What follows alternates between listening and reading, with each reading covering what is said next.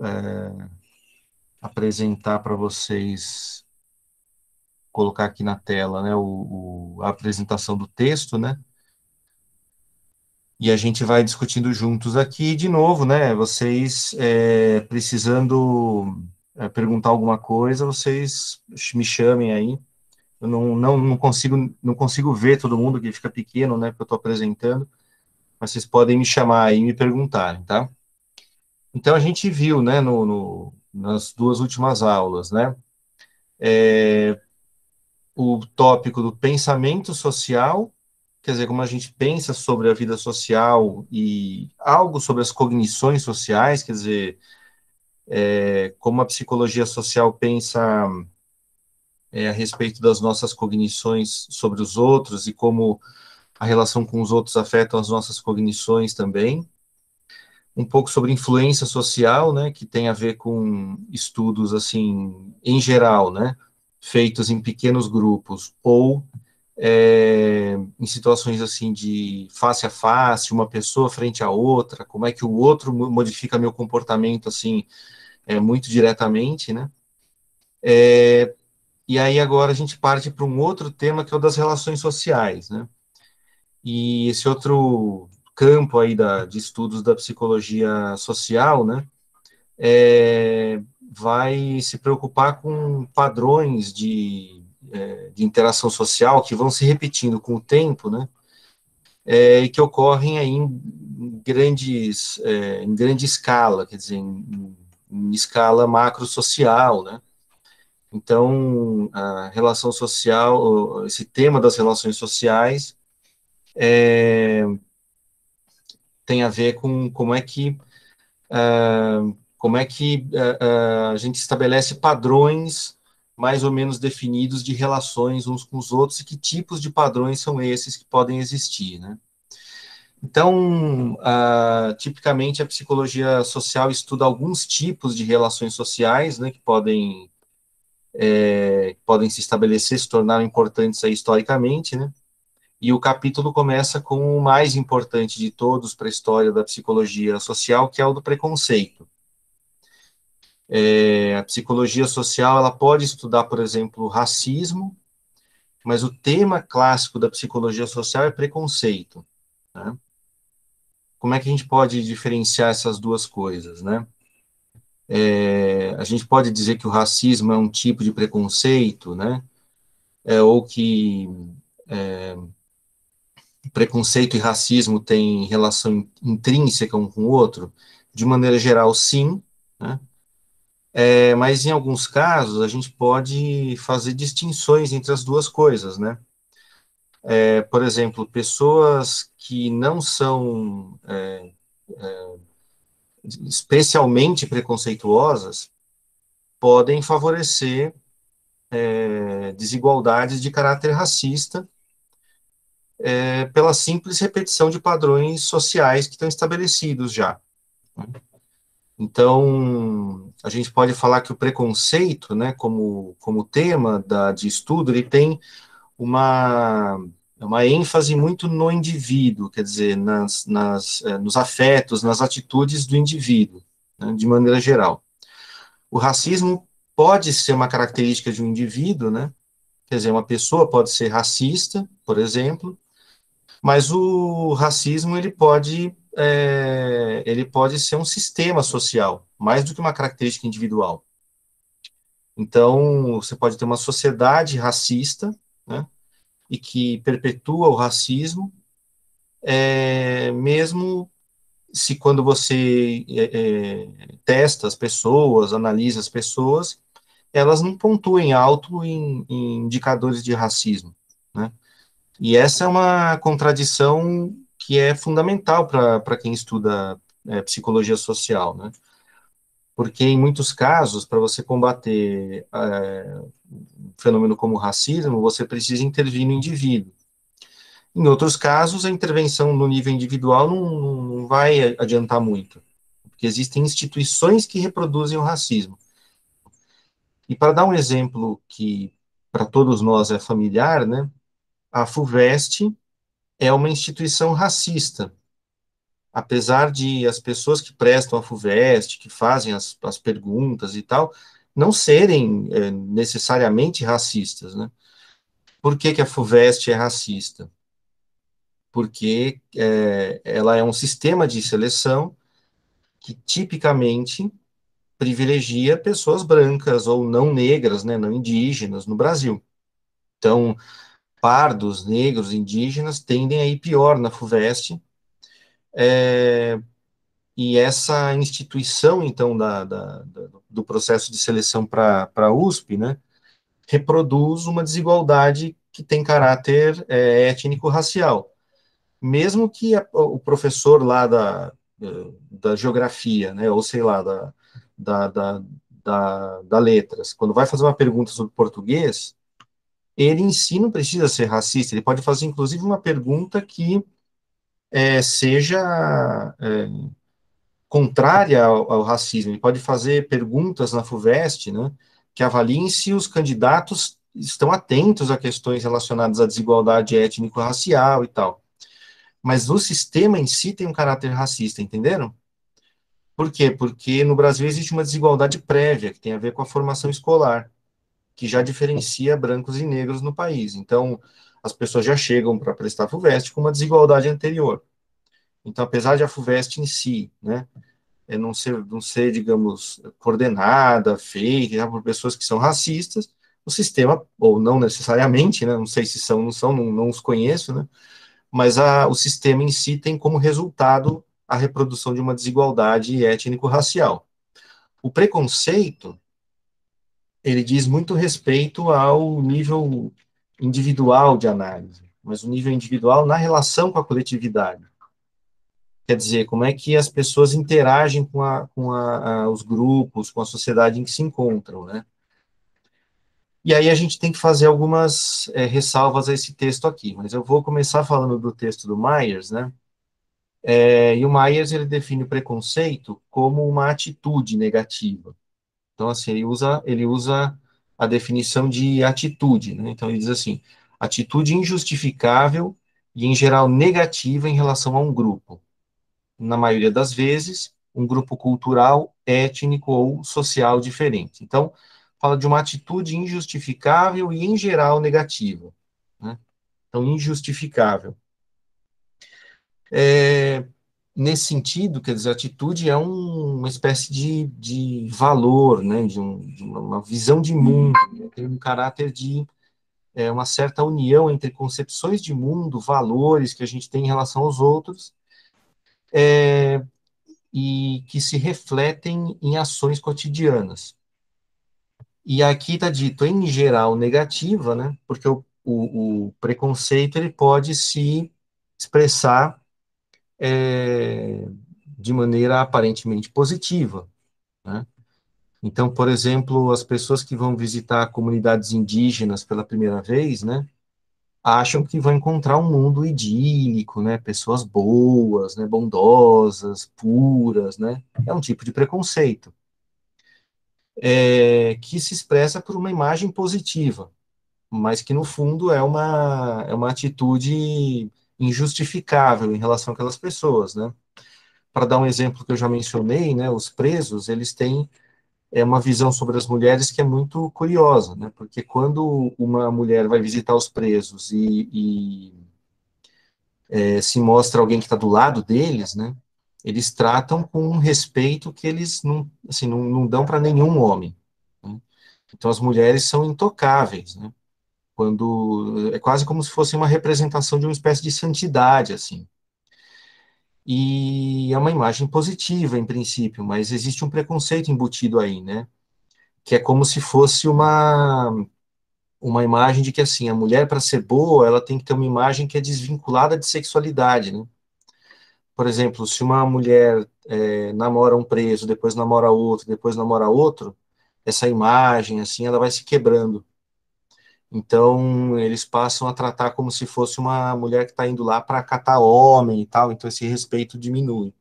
E isso já, expli já, já explicita um pouco esse, esse preconceito, quer dizer, você pode ter uma, uma imagem positiva, né, mas ela pode estar tá trazendo embutida uma, uma, uma, uma forma muito negativa de se referir é, a um grupo, uma pessoa, enfim, né?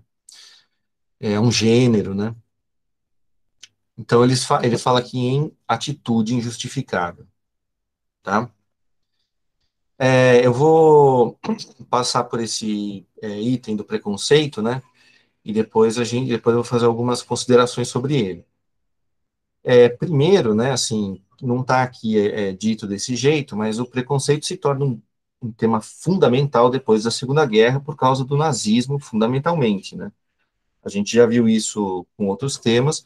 O nazismo faz com que o tema do preconceito se torne central na psicologia social por isso, Myers dedica a maior seção do capítulo ao tema, e é o primeiro, é, é o primeiro tema né, das, da, da, das, desse subcapítulo de relações sociais. E é o tema tratado em mais detalhes no capítulo, né, porque ele se tornou, de fato, um tema central.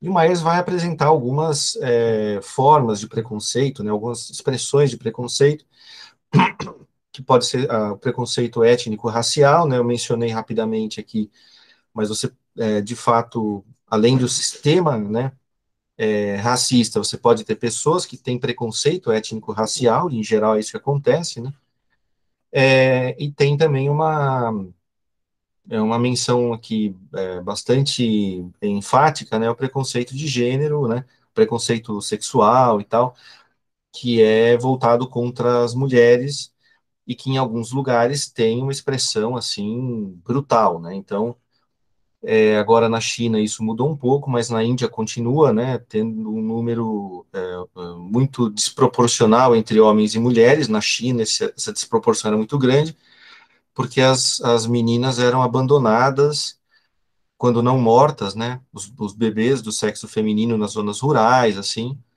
porque havia política de filho único, né, e ter uma, uma mulher na família era considerado uma coisa ruim por várias razões, econômicas, sociais, culturais. Então, quando uma família camponesa tinha uma filha, né, eles abandonavam, e isso gerou um problema, assim, é, que para a gente na psicologia é uma coisa assim, é, é uma coisa assim, quase inconcebível, né, que era das, da, da dos abrigos infantis né, na, na, na China, né, em que essas crianças abandonadas, em geral meninas, eram deixadas para morrer mesmo, né. Então, as cenas gravadas muitas vezes assim de maneira escondida nesses orfanatos chineses, né, eram cenas de causar horror, assim, né, de bebês que eram deixados numa mesma posição, sem serem mexidos no berço por muitos e muitos dias, né?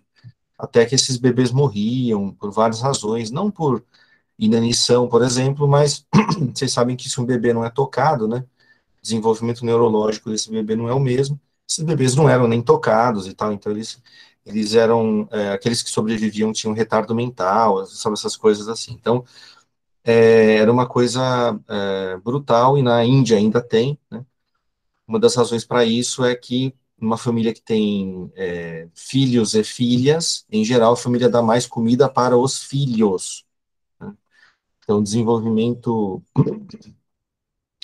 é, o desenvolvimento físico das mulheres é prejudicado, inclusive, por uma é, baixa nutrição, né? uma menor é, qualidade nutricional, porque as famílias privilegiam os homens, inclusive, na hora de dar comida. Né? É, e o Myers está preocupado né, em, em, entender quais são as origens do preconceito. Então, a primeira que ele apresenta são as desigualdades é, sociais. Né? É, e uma das, ah, das razões né, mais importantes né, pelas quais ah, as, as, desigualdades sociais elas geram preconceito né, é que existe um padrão é, geral de educação, né, que nas sociedades ocidentais é muito é, é muito é, comum e tal, que é o de ensinar as crianças, né, de que quando é, a criança é, tem um bom comportamento, ela vai ser recompensada pelos pais, quando ela tem um mau comportamento, ela vai ser punida pelos pais, né? É, ou seja, que é, os prêmios e punições que a criança recebe são um resultado justo das ações que ela própria desempenha. Né? É, existe um fenômeno que surge daí, que é a crença no mundo justo, ou seja, tipicamente as pessoas nas sociedades ocidentais, mas em muitas outras, acreditam que o mundo é fundamentalmente um lugar justo. Né? Ou seja, as pessoas boas são recompensadas, as pessoas más são punidas. A gente vê isso nas obras de arte assim popularizadas, como, as novelas, por exemplo, né? que no final os bons são recompensados, né?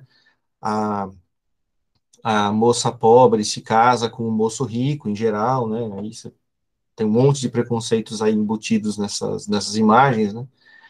É, e a, a, as pessoas más são punidas, né, são presas e tal.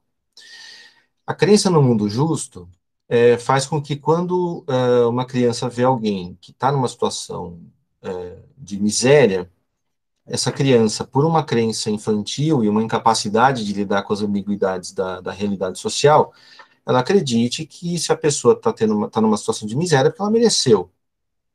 Né? Ou seja, é uma forma infantil de ler a realidade a partir da educação que a criança recebe. Só que isso gera a concepção de que pessoas pobres merecem a pobreza, pessoas é, ricas merecem a riqueza, e que no final das contas as pessoas têm aquilo que elas merecem. Né? Então, a desigualdade social ela gera uma, uma, uma justificativa psicológica né, é, de que ela é, é, justa. Quer dizer, a desigualdade social ela, ela existe, se ela existe, ela é justa porque o mundo é justo. E essa é uma das, é, das expressões, é, aqui está colocado como uma das origens, uma das causas do preconceito, a desigualdade social. Depois eu quero fazer alguns comentários sobre isso, né? É, a crença no mundo justo, né, tem uma, uma, uma citação que não está aqui, mas está em outro trecho desse, desse manual, né, de uma, é, mas eu não lembro em que livro está isso, está mencionado aqui no, no, no, manual, mas eu não, não me lembro agora, de uma pessoa que, que observou durante uma visita a Auschwitz, né, fazendo anotações, assim, ela, ela observou que uma mulher que estava visitando Auschwitz e vendo aquela estrutura toda ali de Auschwitz, né, aquela prisão é, horrorosa e tal, é, disse assim, nossa, né, as pessoas que estavam presas aqui deviam ser muito ruins para merecerem um lugar desses, né? E é isso, né? Quando uma pessoa passa, quando antigamente quando você pegava o metrô, né, ia em direção a Santana e passava na frente do Carandiru, você olhava aquilo, né? É, a imagem que você tem, né, a, a, maneira como você pensava sobre as pessoas que estavam ali dentro daquele complexo prisional, era devem ser pessoas muito ruins para merecerem estar aqui dentro. Esse é o fenômeno do mundo justo, entenderam? Tá? Então, mas a desigualdade social, e aqui a gente vai ver uma. É, a gente vai ver essa explicação mais adiante aqui. Eu quis antecipar para explicar melhor, mas a desigualdade social ela gera uma consequência que é a sua própria justificação. Né? Existe um outro fenômeno que em inglês se chama in-group e out-group, que é o dentro do grupo e o fora do grupo, que é o nós e eles. Né?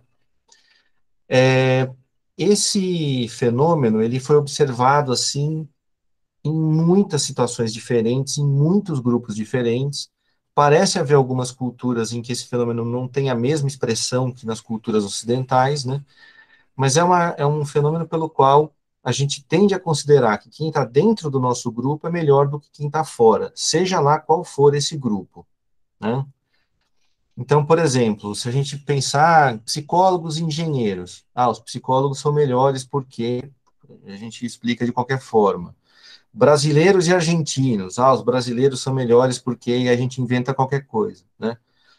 É, esse in-group, out-group, ele foi testado pelo Teifel, que foi um grande psicólogo social, é, se eu não me engano, é, originalmente ele era turco, salvo engano, mas ele se radicou na Inglaterra.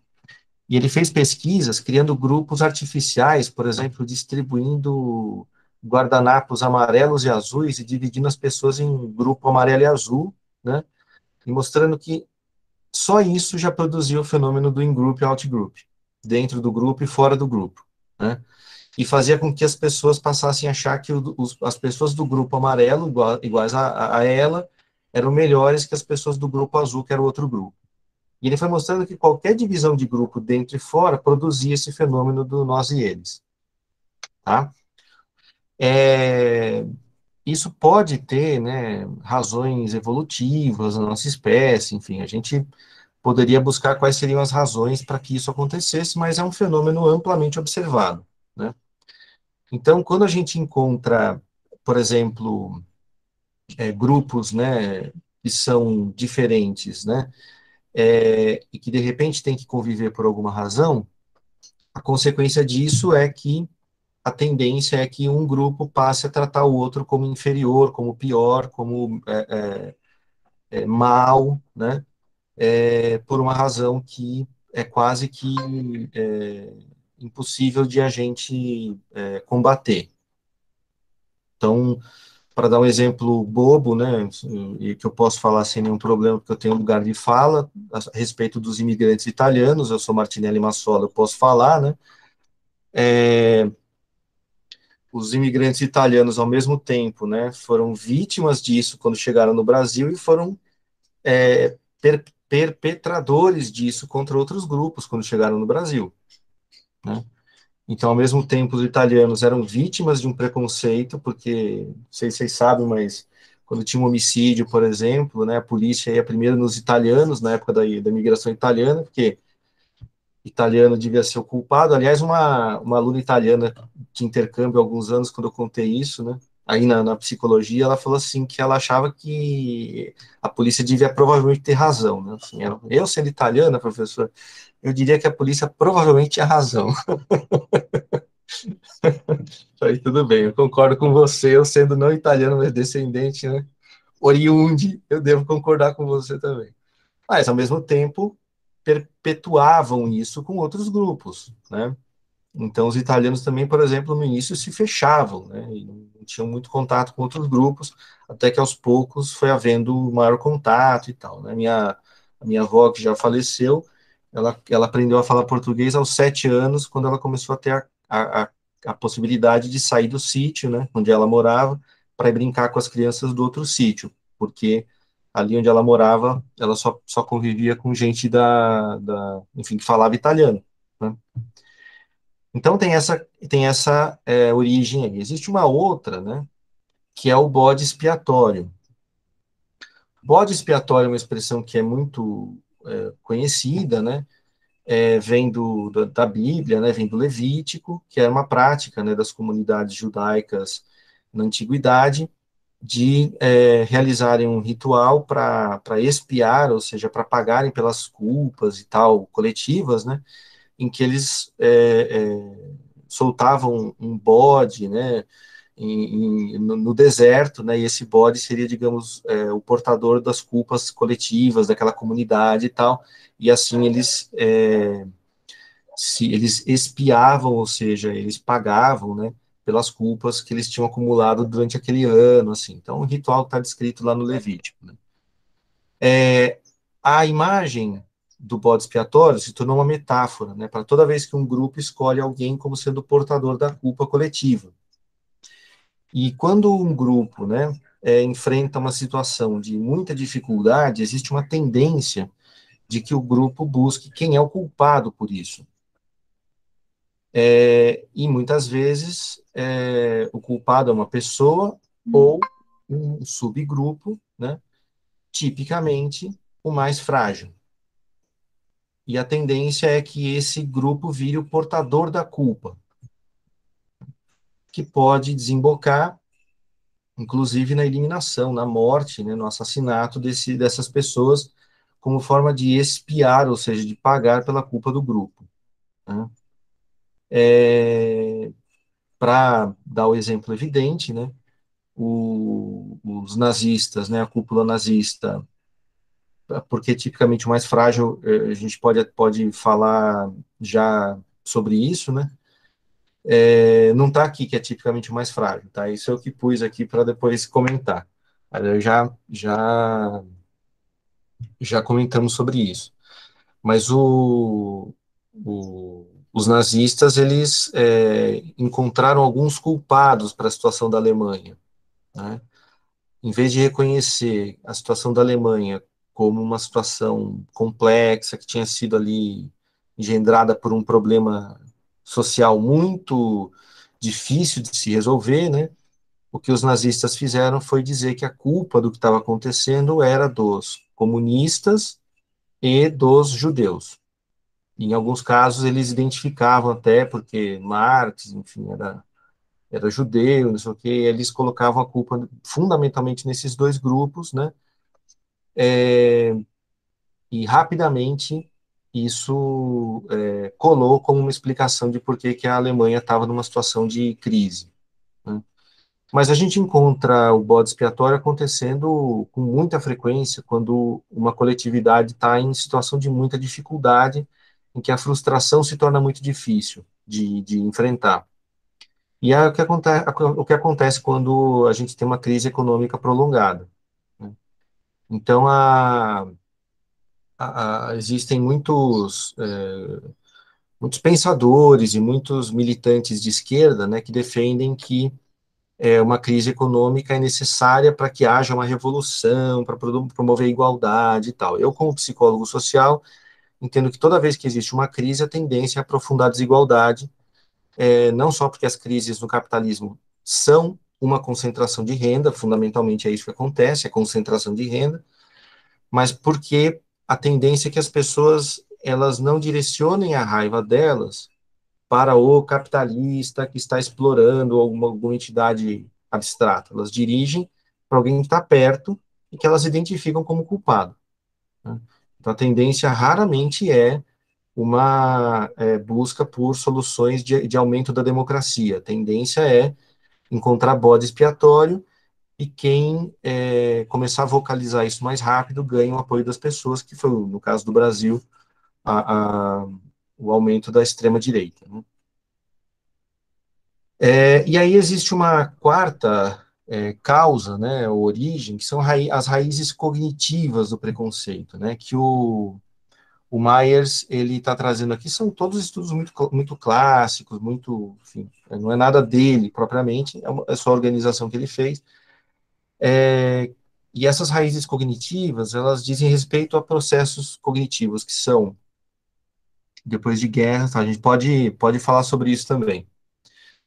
É, então, são duas coisas, vocês não me deixarem esquecer, eu olho aqui depois, mas, né, esses, comentar esses dois, essas duas é, colocações aí que são importantes é, processos cognitivos que são comuns, são necessários, são normais, digamos assim, são processos cognitivos típicos da nossa, do nosso funcionamento intelectual, mas que eles é, podem redundar na, na, na, na, no desenvolvimento de é, atitudes preconceituosas. Né?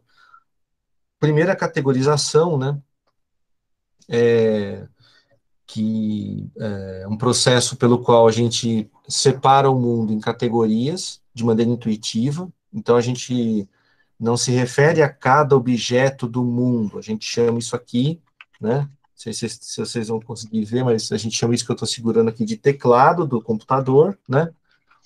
É, e quando eu falo teclado, cada um de vocês pode imaginar um teclado. Todo esse conjunto de objetos, né? A gente categoriza, ou seja, a gente inclui numa categoria chamada teclado. Quando eu falo casa, a gente cria uma categoria na nossa cabeça, uma imagem intuitiva que a gente bota todas as imagens de casa nessa categoria. Se eu falo pássaro, a mesma coisa. Se eu falo, sei lá, adolescente, a mesma coisa. Criança, a mesma coisa. Então, a, a, nós somos incapazes de lidar com o mundo objeto a objeto. Nós necessitamos organizar o mundo em categorias para poder pensar sobre ele. E quando a gente faz isso, a gente precisa organizar, né, digamos, os objetos que a gente encontra no mundo em grupos. E isso tem uma consequência. Quando eu falo, sei lá, romeno, né, Estou usando uma, uma palavra que provavelmente nenhum de vocês tem nenhuma imagem a respeito disso, né? Quando eu falo romeno, por exemplo, essa é uma imagem que é uma categoria que provavelmente é vazia para a maior parte de vocês, né? Eu, como conheço gente da Romênia, para mim tem uma, uma imagem, assim, né? vocês, vocês devem saber que é, uma região importante da Romênia é a Transilvânia, né? Então, talvez que eu penso Romênia, eu penso Drácula, né? É, então, assim, é, e as pessoas que eu conheço da Romênia falam assim, ah, porque eu fui visitar minha família na Transilvânia. E toda vez que eles falam isso, né, eu falo assim, você não pode falar isso, porque toda vez que eu penso isso, me vem a imagem de que sua família, né, formada por, né, por vampiros e tal. É, mas a Romê, a Romê, o romeno, por exemplo, é uma figura que a gente não tem muitas imagens associadas. Mas pense, por exemplo, em chinês, ou japonês, ou alemão. São categorias às quais a gente atribui certas qualidades. E quando a gente encontra alguém que a gente inclui nessa categoria, a gente migra, né, a gente contamina essas, essa pessoa que a gente está encontrando com as características que a gente atribuiu a essa categoria. Então, assim, o alemão é tipicamente o quê? A gente pode pensar, né? A nossa imagem hoje é, sei lá, eficiente, é, frio ou qualquer coisa assim, né? Curioso pensar que no século XIX, a imagem é, universal dos alemães era gente bonachona, ou seja, alegre, é, festiva, é, divertida, amigável, hospitaleira. Essa era, era a categoria, era assim que se categorizavam os alemães no século XIX, né? antes da guerra contra a França. A guerra franco-prussiana fez com que a imagem dos alemães né, se tornasse uma imagem negativa na Europa, e, e, e isso, né, tendo sido os alemães atacados pela França, o que é mais é, maluco ainda. Mas vocês percebam que essas nossas imagens vão se alterando com o tempo, mas a gente migra para as pessoas que a gente conhece as categorias, as características da categoria. Então, japonês. Japonês é, sei lá, estudioso, trabalhador, sério, ou seja lá o que for que a gente ponha na, na, na, na categoria. Quando a gente encontra alguém desse grupo, então, por uma, uma decorrência de um processo cognitivo normal, a gente tende a esperar dessas pessoas, nessa, dessa pessoa, comportamentos que muitas vezes não dizem nada a respeito a ela. Dizem respeito a uma imagem que se formou do grupo ao, que, ao qual ela pertence, que provavelmente eh, não tem nada a ver com ela, né? Agora, se imagine, é, vocês é, passem isso, né, para categorias que são muito mais complicadas, né? Como, por exemplo, negro no Brasil, em países que tiveram é, escravidão negra, né? A tendência é que essas, esse processo de categorização é, tenha consequências nefastas socialmente, tá? É indígena, né? Quando a gente pensa que aquela polêmica com Bartolomé de las Casas, no início da, da colonização no, nas Américas, era é, discutir se os indígenas tinham ou não alma, se eles eram ou não seres humanos, era essa discussão que eles estavam fazendo, né? Jesuítas defendendo que sim, né? E, e os colonizadores interessados em explorar a mão de obra indígena defendendo que não, ok? Então, categorização. Um outro processo, né, cognitivo é o dos casos reais, né? Quando nós vamos pensar sobre a realidade, é, muitas vezes nós temos que pensar rapidamente, de maneira meio intuitiva sobre a realidade para tomar decisões. E para pensar sobre ela, a gente lança a mão dos casos reais que a gente conhece. Né? Então, se eu, se eu perguntar para vocês assim, uh, pensem numa pessoa que gosta de poesia. É mais provável que essa pessoa seja um motorista de caminhão ou um professor de literatura de uma universidade. A nossa tendência é pensar, mais provável que seja um professor de literatura. Mas se a gente pegar o número de caminhoneiros, o número de professores de literatura que existem no Brasil e no mundo, se a gente quiser, existem centenas de vezes mais caminhoneiros do que professores de literatura.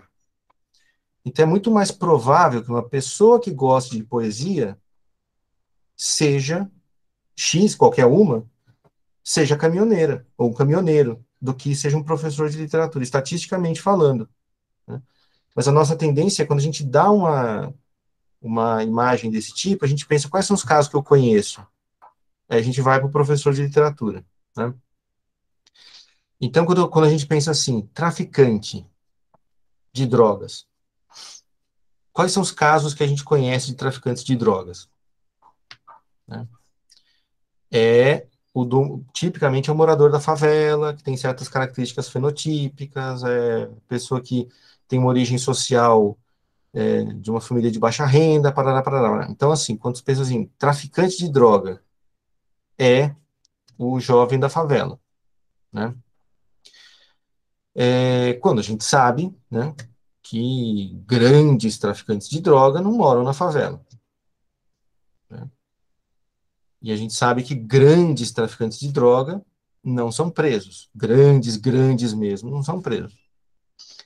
É, quando a gente pensa, é, sei lá, ladrão, né? A gente também tem essa imagem. Quem é que é um ladrão? Ladrão é alguém que mora na favela, que tal e tal e tal e tal. Por quê?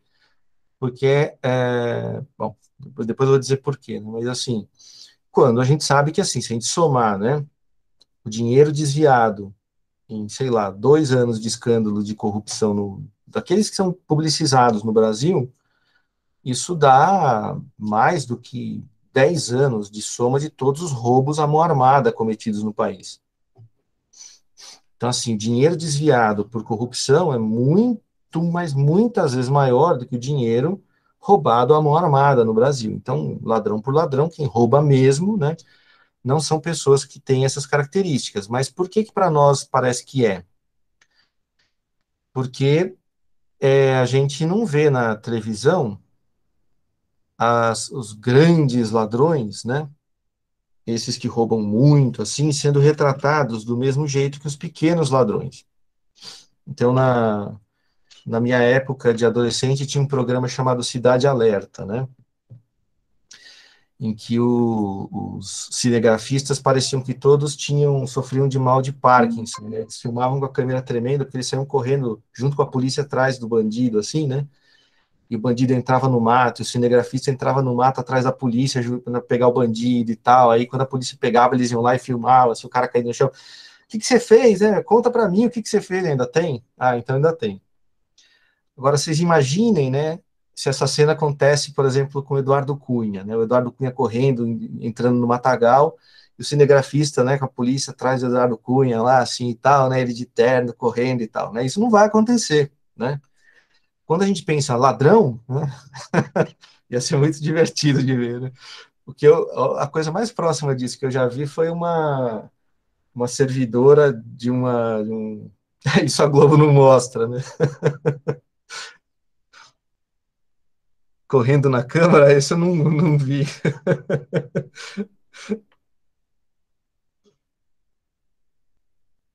É, eu não vi ele correndo na câmera, mas assim, teve um de uma, ah, pois não. Um minuto? Não, eu vou achar. Como é que você não viu uma pérola do jornalismo brasileiro? Isso é muito bom. Ah, se você puder encontrar e passar, eu agradeço.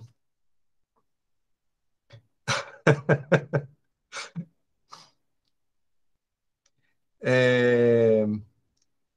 Ah, beleza, obrigado. Esse aqui eu já vou colar aqui, depois eu, depois eu vou assistir. Eu não vou, é, não vou enfim, se bem que mereceria, mas eu não vou parar a aula para a gente ver esse vídeo, mas, enfim, se alguém quiser assistir aí, fiquem tranquilos, a gente, eu vou copiar o, o link aqui, vou abrir na outra aba aqui, depois eu vou assistir aqui.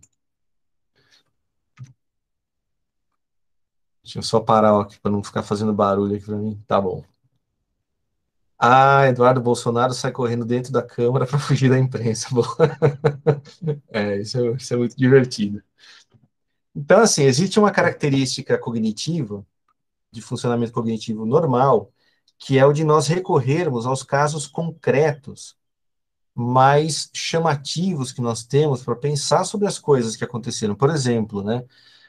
O é, que, que é mais perigoso, andar de carro ou de avião?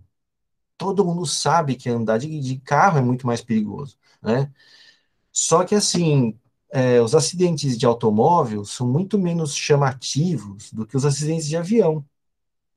Então, quando acidente, acontece um acidente de avião, aquilo gera uma memória muito forte em nós. Então, quando você pensa assim, morte por acidente, é, a imagem do avião é muito mais forte que a do automóvel. Então, tem gente que morre de medo de andar, de andar de avião, mas não de automóvel, o que é, logicamente, estatisticamente, é um contrassenso.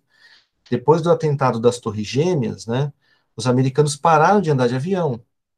Isso significou que mais é, que durante o, o, ano seguinte ao atentado de 11 de setembro de 2001, 6 mil pessoas morreram por acidente de automóvel a mais do que no ano anterior nos Estados Unidos. Ou seja, o número de acidentes, o número de pessoas que morreram pela decisão de não andar de avião foi seis, de 6 mil pessoas a mais do que no ano anterior. Então, os atentados mataram 3 mil. A decisão de não andar de avião matou 6 mil. Né? Por quê? Porque os casos reais, eles levam a gente a, a tomar decisões, né? E a gerar atitudes, ou seja, é, é, concepções de mundo, valores e tal. E isso gera preconceito. Por quê? Porque quando a mídia, por exemplo, né, escolhe certos grupos para é, é, representar o mal, representar o crime, representar, enfim. A nossa tendência é sempre voltar para aquele grupo quando a gente ouve falar desses, de, de, de, desses fenômenos, né?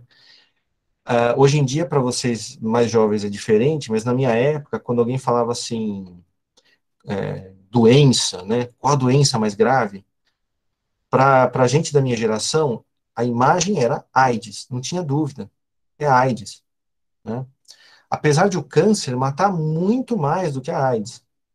Né?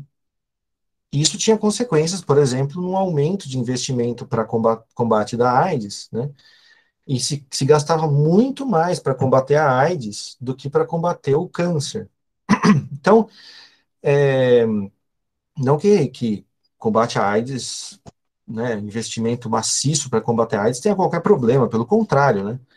Mas por que que a, a, a AIDS como uma doença é, tinha ganhado essa importância, né? Porque as imagens associadas à morte por AIDS se tornaram muito fortes para as pessoas da minha geração, e acho que para alguns de vocês talvez também. Quer dizer, para um brasileiro ver a imagem do Cazuza, né? foi uma coisa que nunca mais saiu da, da, da nossa memória, assim. Então, é, quando você pensava assim, o que é uma doença grave? AIDS. Né? Isso gerou um pânico a, a, a, respeito da AIDS, que hoje em dia diminuiu, infelizmente, né? Porque a AIDS continua sendo uma doença extremamente perigosa. Entenderam o que, que é o, o fenômeno dos casos reais? Né? Quer dizer, o caso real, ele gera uma memória muito forte que nos leva a tomar decisões e gerar valores que muitas vezes são irreais. Né? E vou dar um exemplo que não tem nada a ver com preconceito, mas que, que ajuda a entender. Quando tem um terremoto na cidade do México, né, o número, em seguida ao terremoto, o número de seguros residenciais aumenta enormemente na cidade do México. Né? Justamente no momento em que é menos necessário, porque depois que acontecer um terremoto, que a Terra é, assentou, provavelmente não vai acontecer um terremoto de novo. Terremoto provavelmente vai acontecer depois de alguns anos, né? Então, assim, no momento depois do terremoto, não adianta você fazer seguro para sua casa. Então, assim, depois de uns dois anos, eles têm que começar a pensar no seguro residencial de novo, né? O que acontece na, na, na prática, né? o número de seguros aumenta brutalmente depois de um terremoto e vai caindo com o tempo, até que no momento em que o terremoto começa a se tornar mais provável, pouca gente tem seguro residencial. Por quê? Porque elas perderam a memória do que aconteceu. A imagem do caso real, das mortes e tudo, vai desaparecendo. Tá? E por último, o fenômeno do mundo justo, né? As crianças são ensinadas, né, que o mundo é justo, né? Por isso, quando os pais dão uma bronca, é porque elas mereceram, né? E a consequência, então, é considerar que quem sofre é porque merece sofrer. Tá? Então, essas são, digamos, as principais linhas de investigação que a psicologia social mais hegemônica assim, no mundo tem adotado para pesquisar o tema do preconceito. Tudo bem? Deu para entender? Até aqui, dúvidas em relação a isso? Eu vou fazer alguns comentários a respeito deles. Até esse momento, teve algum desses pontos que, que ficou assim, é, meio é, vago ainda, que vocês gostariam de algum esclarecimento?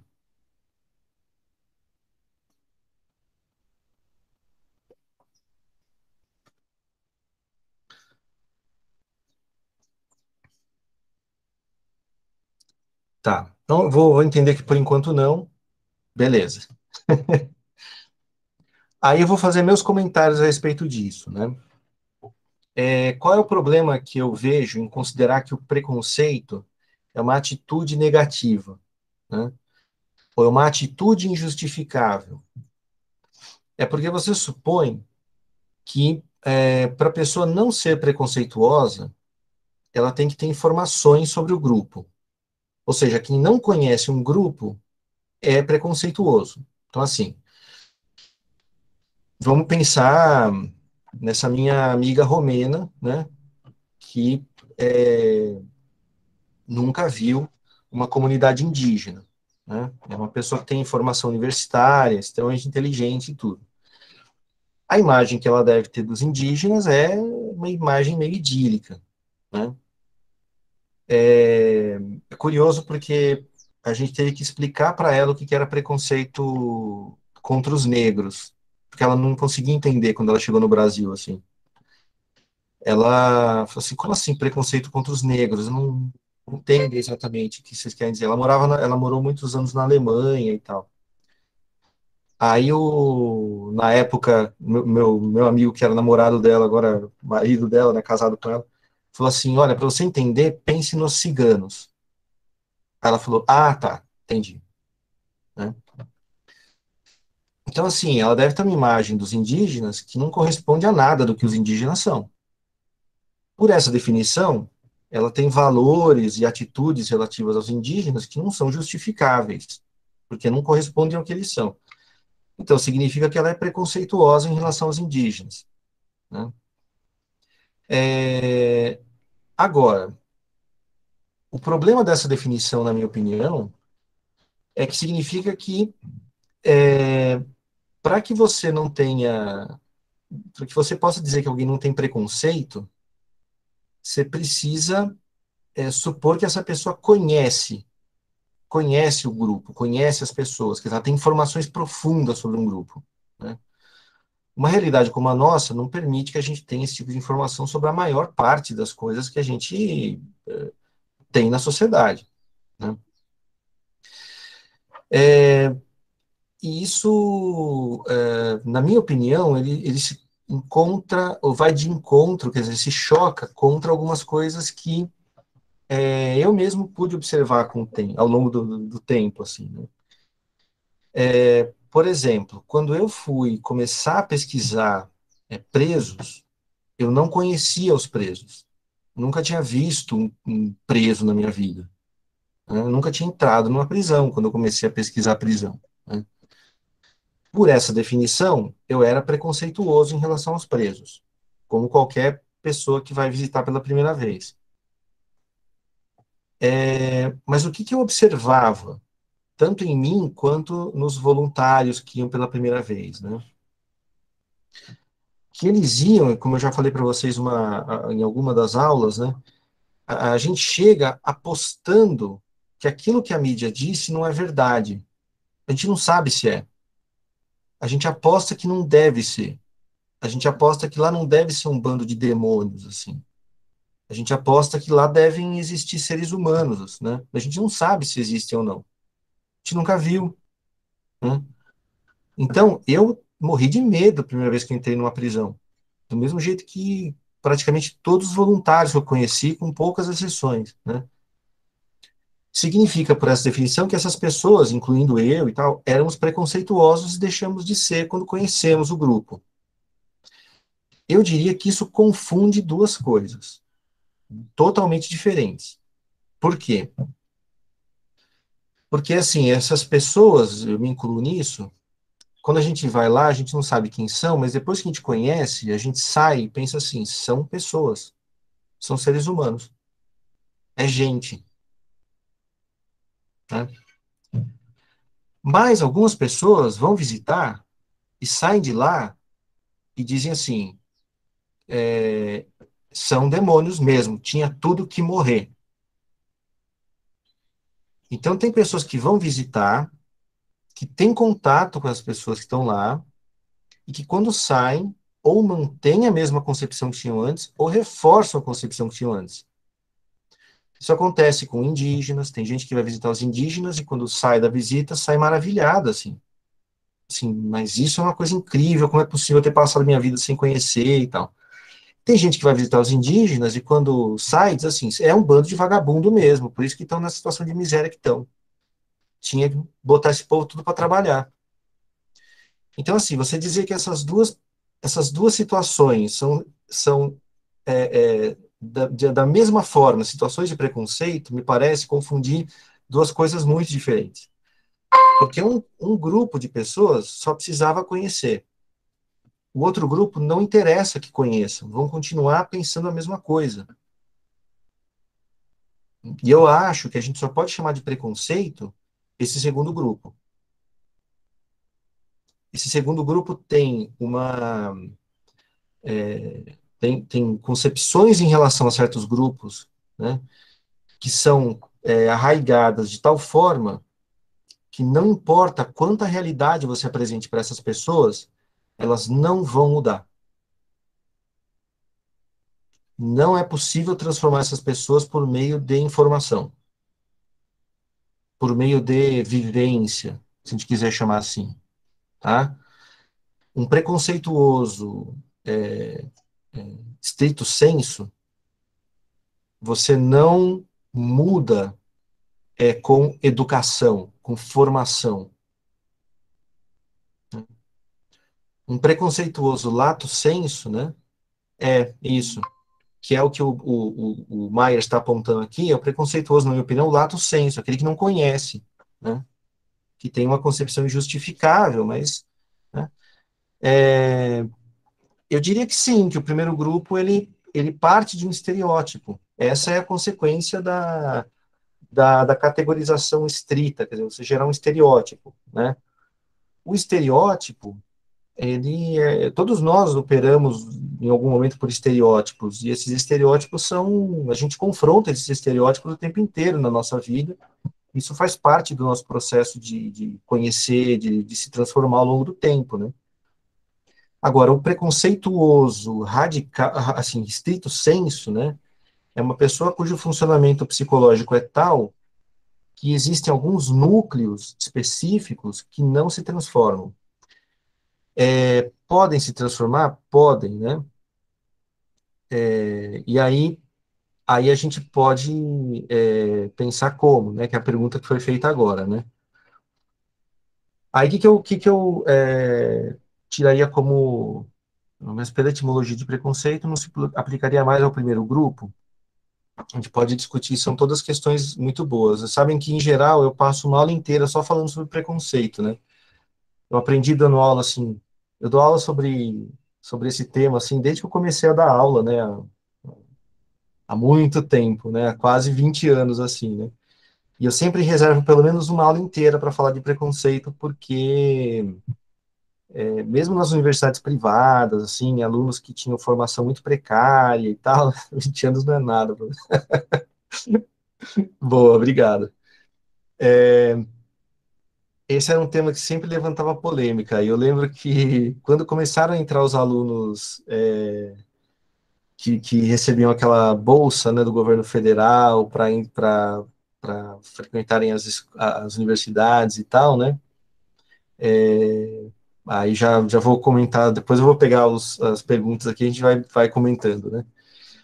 É, começaram a entrar, sim, as universidades privadas, né, elas têm muito mais alunos negros do que a USP, Unicamp, tal, talvez a Unesp em São Paulo seja mais ou menos assim, né? Unifesp, né, as, as, universidades privadas têm mais alunos negros, sempre tiveram, do que, por exemplo, é, do mesmo a Unesp, né, mas mesmo a Unifesp, assim, né. Mas quando começou a haver a bolsa né, do governo federal, eu nem lembro como é que chamava no começo, mas ProUni e tal, é, começaram a entrar muitos alunos negros nas universidades privadas. Eu lembro que eu dava essa, essa discussão antes e depois de começarem a entrar esses alunos. É, por isso eu sei que, assim, aluno cotista, é, porque tinha uma discussão na USP, ah, se vai diminuir a qualidade do curso, o nível dos alunos, eu sabia que não ia mudar nada, assim, eu tinha, eu sabia por experiência, porque eu dei aula antes e depois, é, eu sabia que pelo contrário, assim, a qualidade dos estudantes melhorou depois de, de, de começar a ter ProUni e tal, né? Então, é, eu sabia que não ia ter, porque essa não era a discussão, era uma outra que ninguém estava fazendo. Mas o, o, eu lembro que eu fiz essa, eu dei essa aula numa, no primeiro ano que começaram a entrar esses alunos, tinha muitos alunos negros na turma, e tinha um rapaz lá que fez aquela pergunta malfadada que é assim, é, mas por que que eles acham que tudo bem colocar 100% negro e eu não posso escrever na minha camiseta 100% branco, né? e tinha duas alunas que entraram que eram de movimentos negros, assim, que eu sabia porque elas tinham comentado numa das aulas e tal. E eu ia responder para ele e eu falei assim, peraí, é... eu virei para elas e falei assim, vocês querem responder no meu lugar, né? E aí elas deram a aula para mim, assim, né? E, e, assim, a partir disso, eu falei, é, realmente essa, esse tema é um tema que sempre vai merecer pelo menos uma aula, né? é verdade, né? Se depois acabar levando um soco, né? Não pode reclamar, né? É, porque é um tema muito complexo, né? É, por exemplo, a questão do bode expiatório, né? Muitas vezes é, a gente vê grupos muito é, que enfrentam grandes dificuldades e que não elegem bodes expiatórios. Por quê?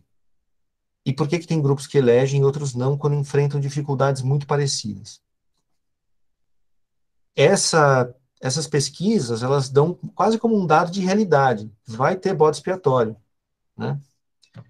Por que, que a frustração leva a escolher a, eleger bode expiatório? Né? Porque a frustração, como a gente vai ver daqui a pouco, né, ela tende a produzir reações de agressão. Né? Então, a, a, uma crise econômica então, ela tende a produzir violência. Né?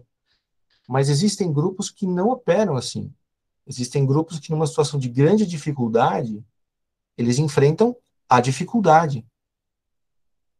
Eles não enfrentam pessoas dentro do grupo, eles se voltam contra a dificuldade. Né? É, essa, essa questão da, da, desigualdade social, por outro lado, né, ela tem uma, uma, uma consequência que é importante, que não está dita aqui, né?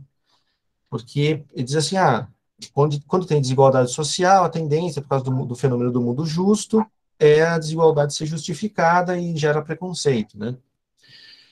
Por que, que ela gera preconceito?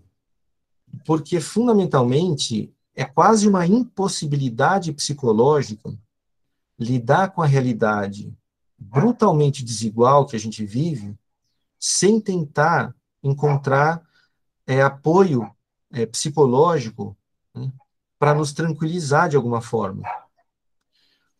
É, por exemplo, quando, quando a gente vê uma, um, esse acidente que aconteceu agora com os ônibus, né, com o ônibus e o caminhão e tal, quando a gente vê uma coisa dessas, né, é, a gente se identifica com as pessoas que estão no acidente, e uma reação é, subsequente a essa é da gente pensar assim, não, mas isso não vai acontecer comigo.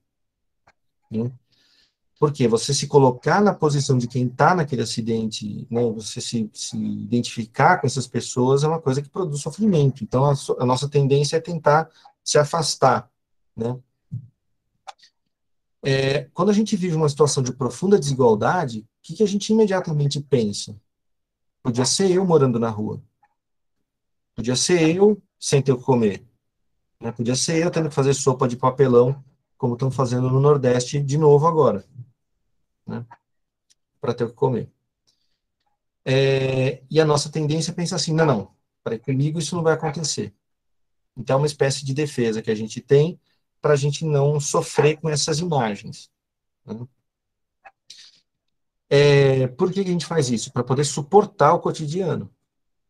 Se a gente não fizer isso, o sofrimento que isso gera, como a gente viu lá estudando é, sonância cognitiva, né, só pode ter dois caminhos, né?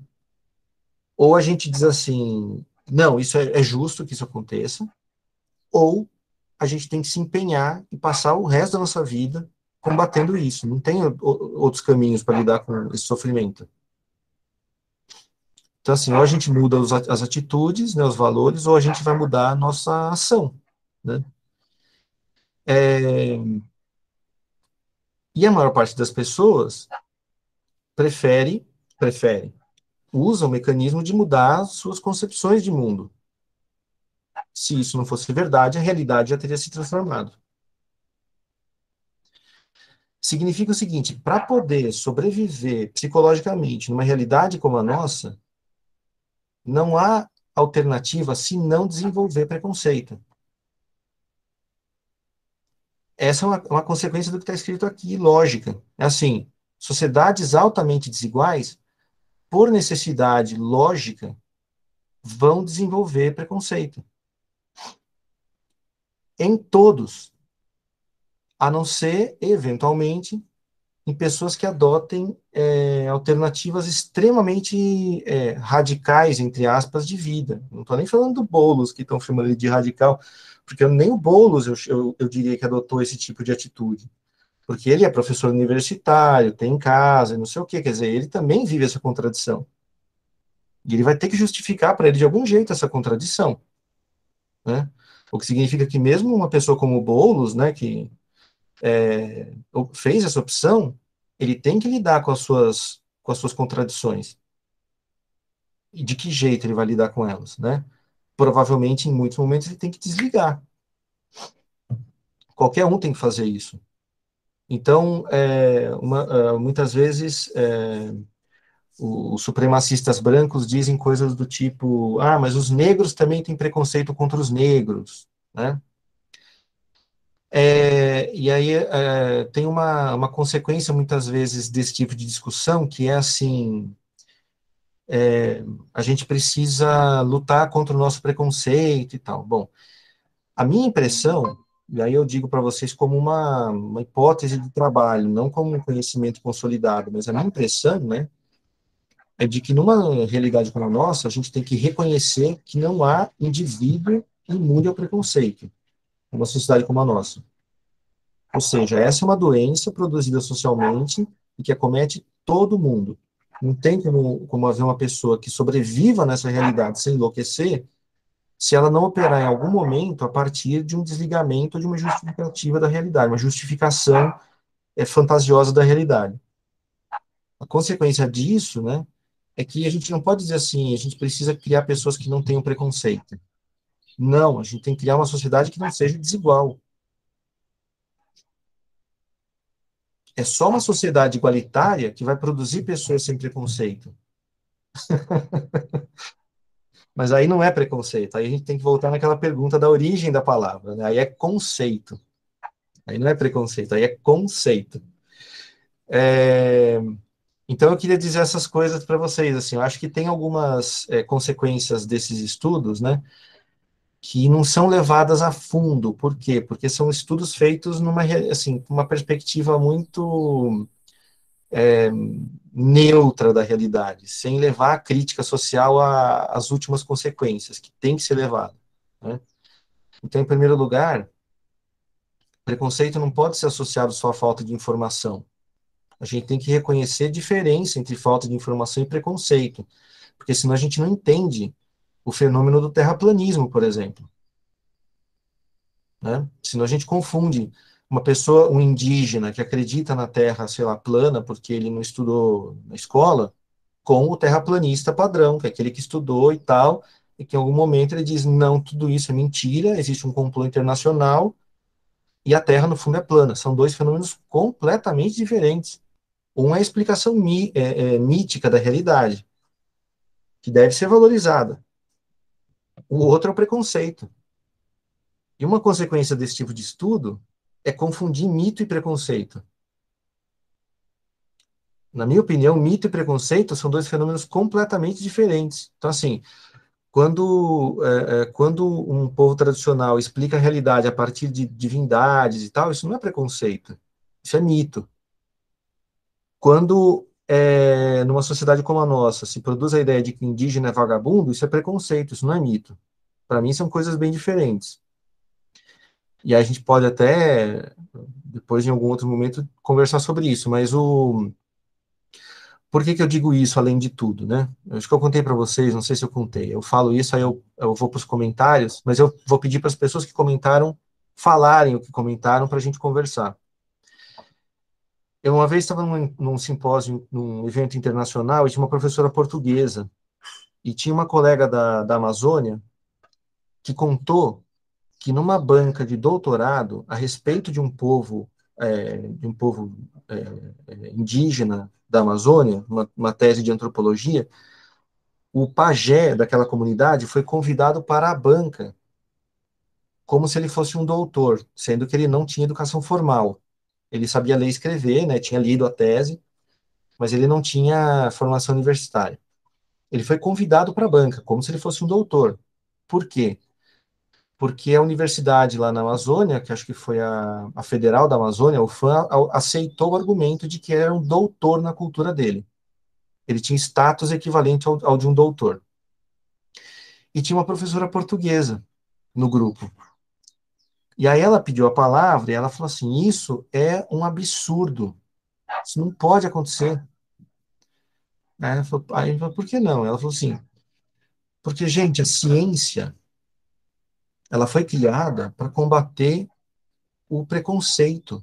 Por exemplo, quando a, a, a AIDS surgiu, né, a AIDS era chamada de câncer gay. Quem é que combateu esse preconceito? Foi a ciência. Ou seja, a ciência veio para combater o mito, o preconceito. Então, você chamar um pajé, né, cuja cultura é baseada numa série de preconceitos a respeito da realidade, né, para participar de uma banca científica é você abrir mão do papel fundamental da ciência, que é combater o preconceito. Né? E assim, eu era, era a primeira vez que eu participava daquele grupo, eu acabei não falando nada, assim, sabe? Eu, eu ouvi, né? Eu vi que causou assim uma é aquele negócio assim, tipo, uma parte do grupo não sabia como responder, ficou assim, puxa, e agora que eu respondo? A outra parte, porque era uma professora convidada, inclusive, e tal, a outra parte ficou com essa cara de vergonha alheia, assim, né, eu, eu fiquei, assim, com raiva, né, vontade de dizer algumas coisas para ela, mas, é, enfim, era uma situação específica em que eu não me sentia autorizado a, a, a comprar briga naquele grupo. Né? Mas o que, que eu queria ter dito para ela, né? Eu queria ter dito assim, olha, é, essa cultura, né, do, da qual a professora está falando, é uma cultura que se baseia no princípio da hospitalidade. Então, eles, eles incluem o diferente no, na, na, cultura deles, quando eles recebem, eles incluem o diferente, o estrangeiro, quase como se fosse um igual. Eles sabem que não é alguém do grupo deles, mas eles tratam como um igual. Significa que eles não estabelecem distinções né, entre eles e os outros, em que eles inferiorizam o outro. Né? Essa, esse tipo de distinção em que o outro é inferiorizado, né, acontece em algumas culturas, mas ela, ela foi desenvolvida de um jeito muito específico no Ocidente, né, em que a gente trata o outro como um diferente, em que a gente desumaniza o outro e em que a gente usa a própria ciência para justificar a desumanização do outro. Então, assim, não dá para a gente tratar qualquer outra cultura que não a ocidental como sendo marcada pelo fenômeno do preconceito, porque preconceito, do jeito que a gente estuda em psicologia, é uma invenção do Ocidente. E se você disser que a ciência foi criada para combater o preconceito, eu concordo. A ciência é uma invenção ocidental para combater o preconceito, que é uma invenção ocidental. Era isso que eu diria para ela. Porque em outras culturas, aquilo que a gente muitas vezes olha como preconceito são coisas um pouco diferentes, não é a mesma coisa. Não é o tipo de coisa que gera, por exemplo, é, o Holocausto. Né? E quando eu falo, bem, enfim, mas isso não quero me alongar mais, assim. Mas então eu tenho algumas ressalvas a, a esses estudos, porque eu acho que eles não levam a crítica social a fundo o suficiente. Mesmo assim, são estudos profundamente reveladores. Eu não quero tirar o mérito desses estudos, né? Só dizer que eu acho que eles não, não chegam a ponto de levarem a uma, a uma teorização forte sobre o que causa o preconceito, que é um problema de estudos assim meio esparsos, né, que são feitos assim com uma pretensão mais empirista do que propriamente teórica. Eu acho que esse é um problema desse tipo de estudo. Tá?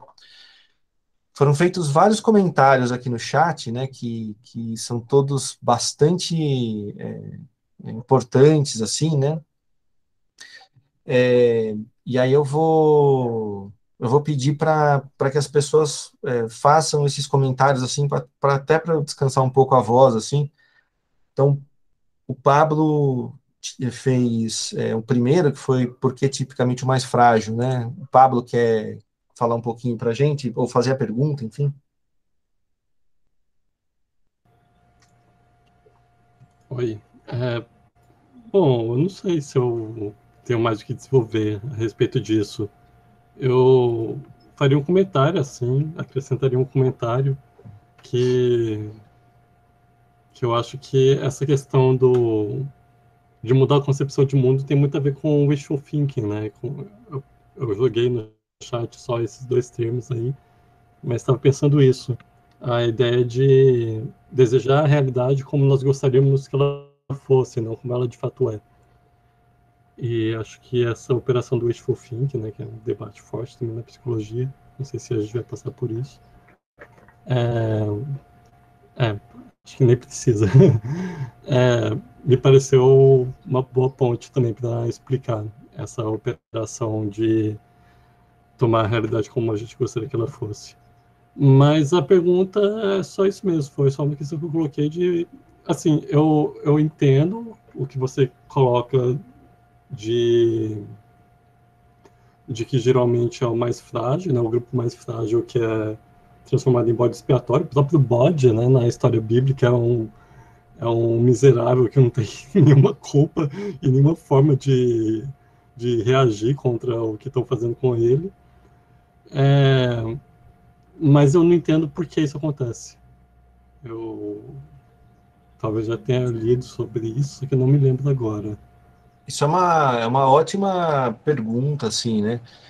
É, assim, é, a, a, gente pode ter algumas hipóteses, né, sobre por que isso acontece, assim. É, de maneira geral, né, o bode expiatório acontece em momentos de muita fragilidade do grupo. Então, assim, uh, o grupo sofre uma, uma, uma um abalo, uma crise, né? E o grupo pode reagir de duas formas, né? É, ou se, se unindo, né, unindo forças para enfrentar o problema, né? ou se voltando para dentro de si e encontrando dentro de si causas fantasiosas para o problema. Né? É, então, de maneira geral, uma, é, o mecanismo, se a gente fosse pensar em termos psicanalíticos, seria por, por um mecanismo de projeção. Então, a, a, a tendência né, é que o grupo encontre bodes expiatórios no momento em que ele se sente frágil. Essa é uma, é uma característica meio geral da, do, do bode expiatório. Né? É, então, assim, o, por alguma razão que não é, vocês percebam assim, a psicologia ela tem uma característica que a diferencia de outras áreas, que é de lidar fortemente com o irracional. Né? É, nenhuma outra das ciências sociais e humanas lida tão diretamente com o irracional quanto a, a psicologia. Né?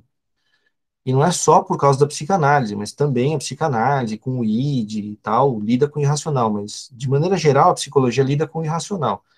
Não é racional você encontrar na, nos frágeis a razão da, da, da, fragilidade do grupo, né?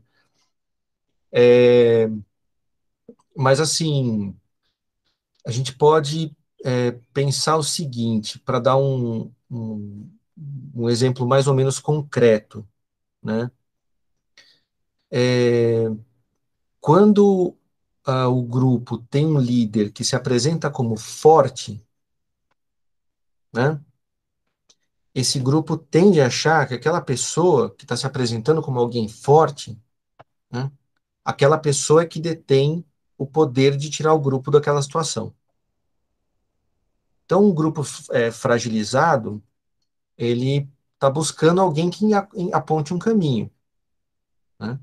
A tendência é que esse grupo dê ouvidos para quem diz assim: eu sei o caminho. Né? E essas pessoas é que tipicamente acabam assumindo o papel de liderança, dependendo do tipo de grupo.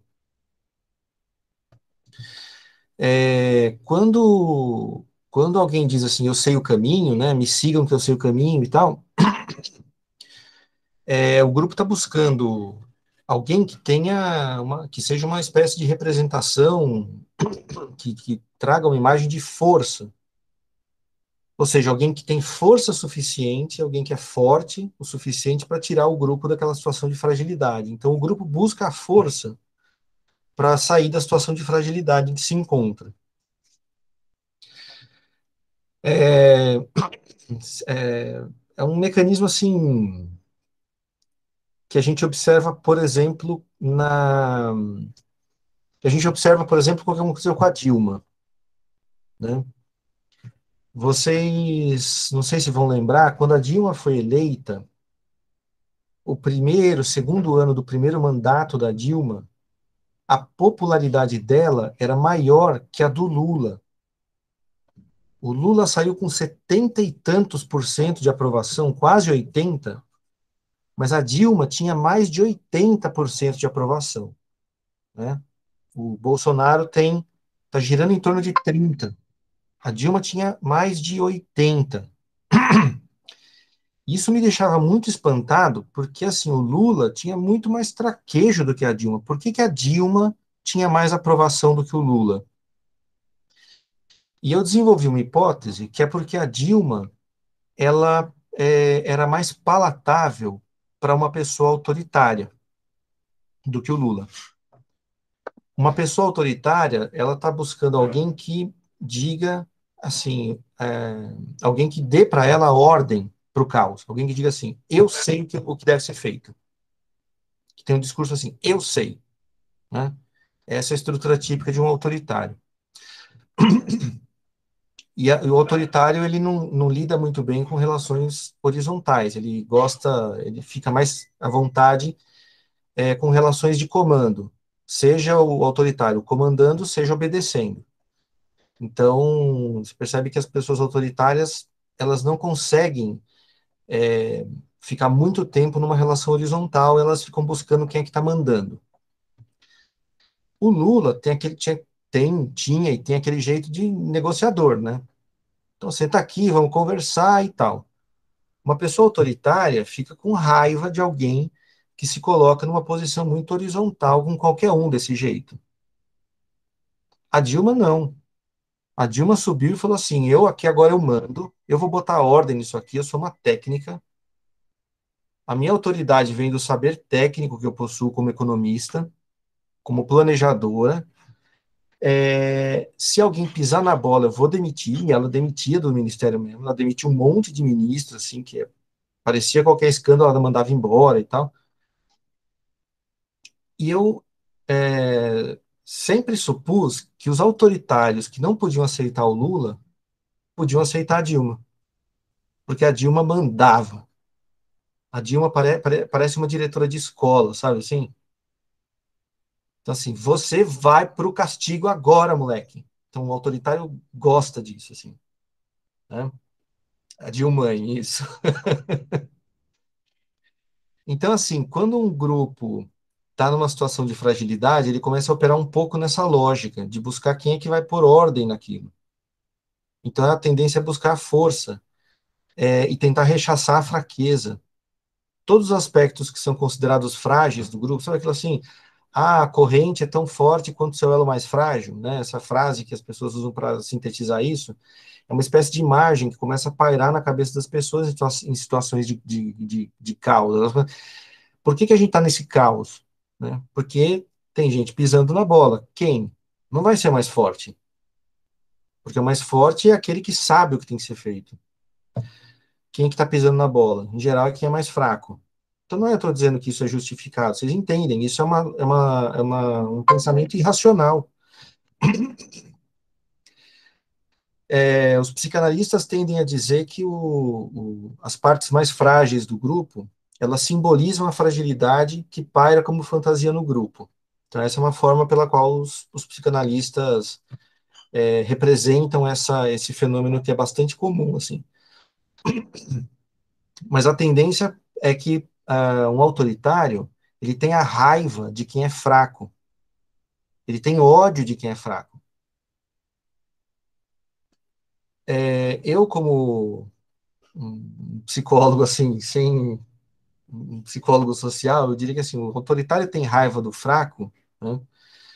porque o autoritário é extremamente frágil, extremamente frágil.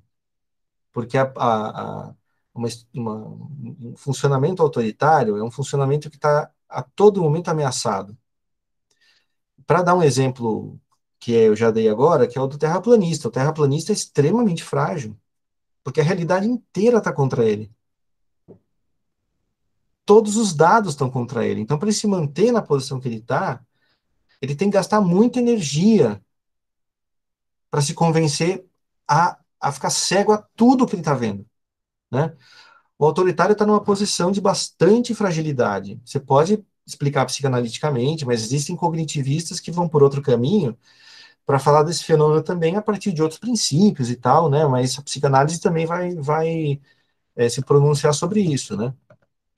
Que assim, é uma pessoa autoritária, que é uma pessoa que não suporta relações horizontais, assim, que é uma pessoa que está sempre em relações de, de mando e obediência, né?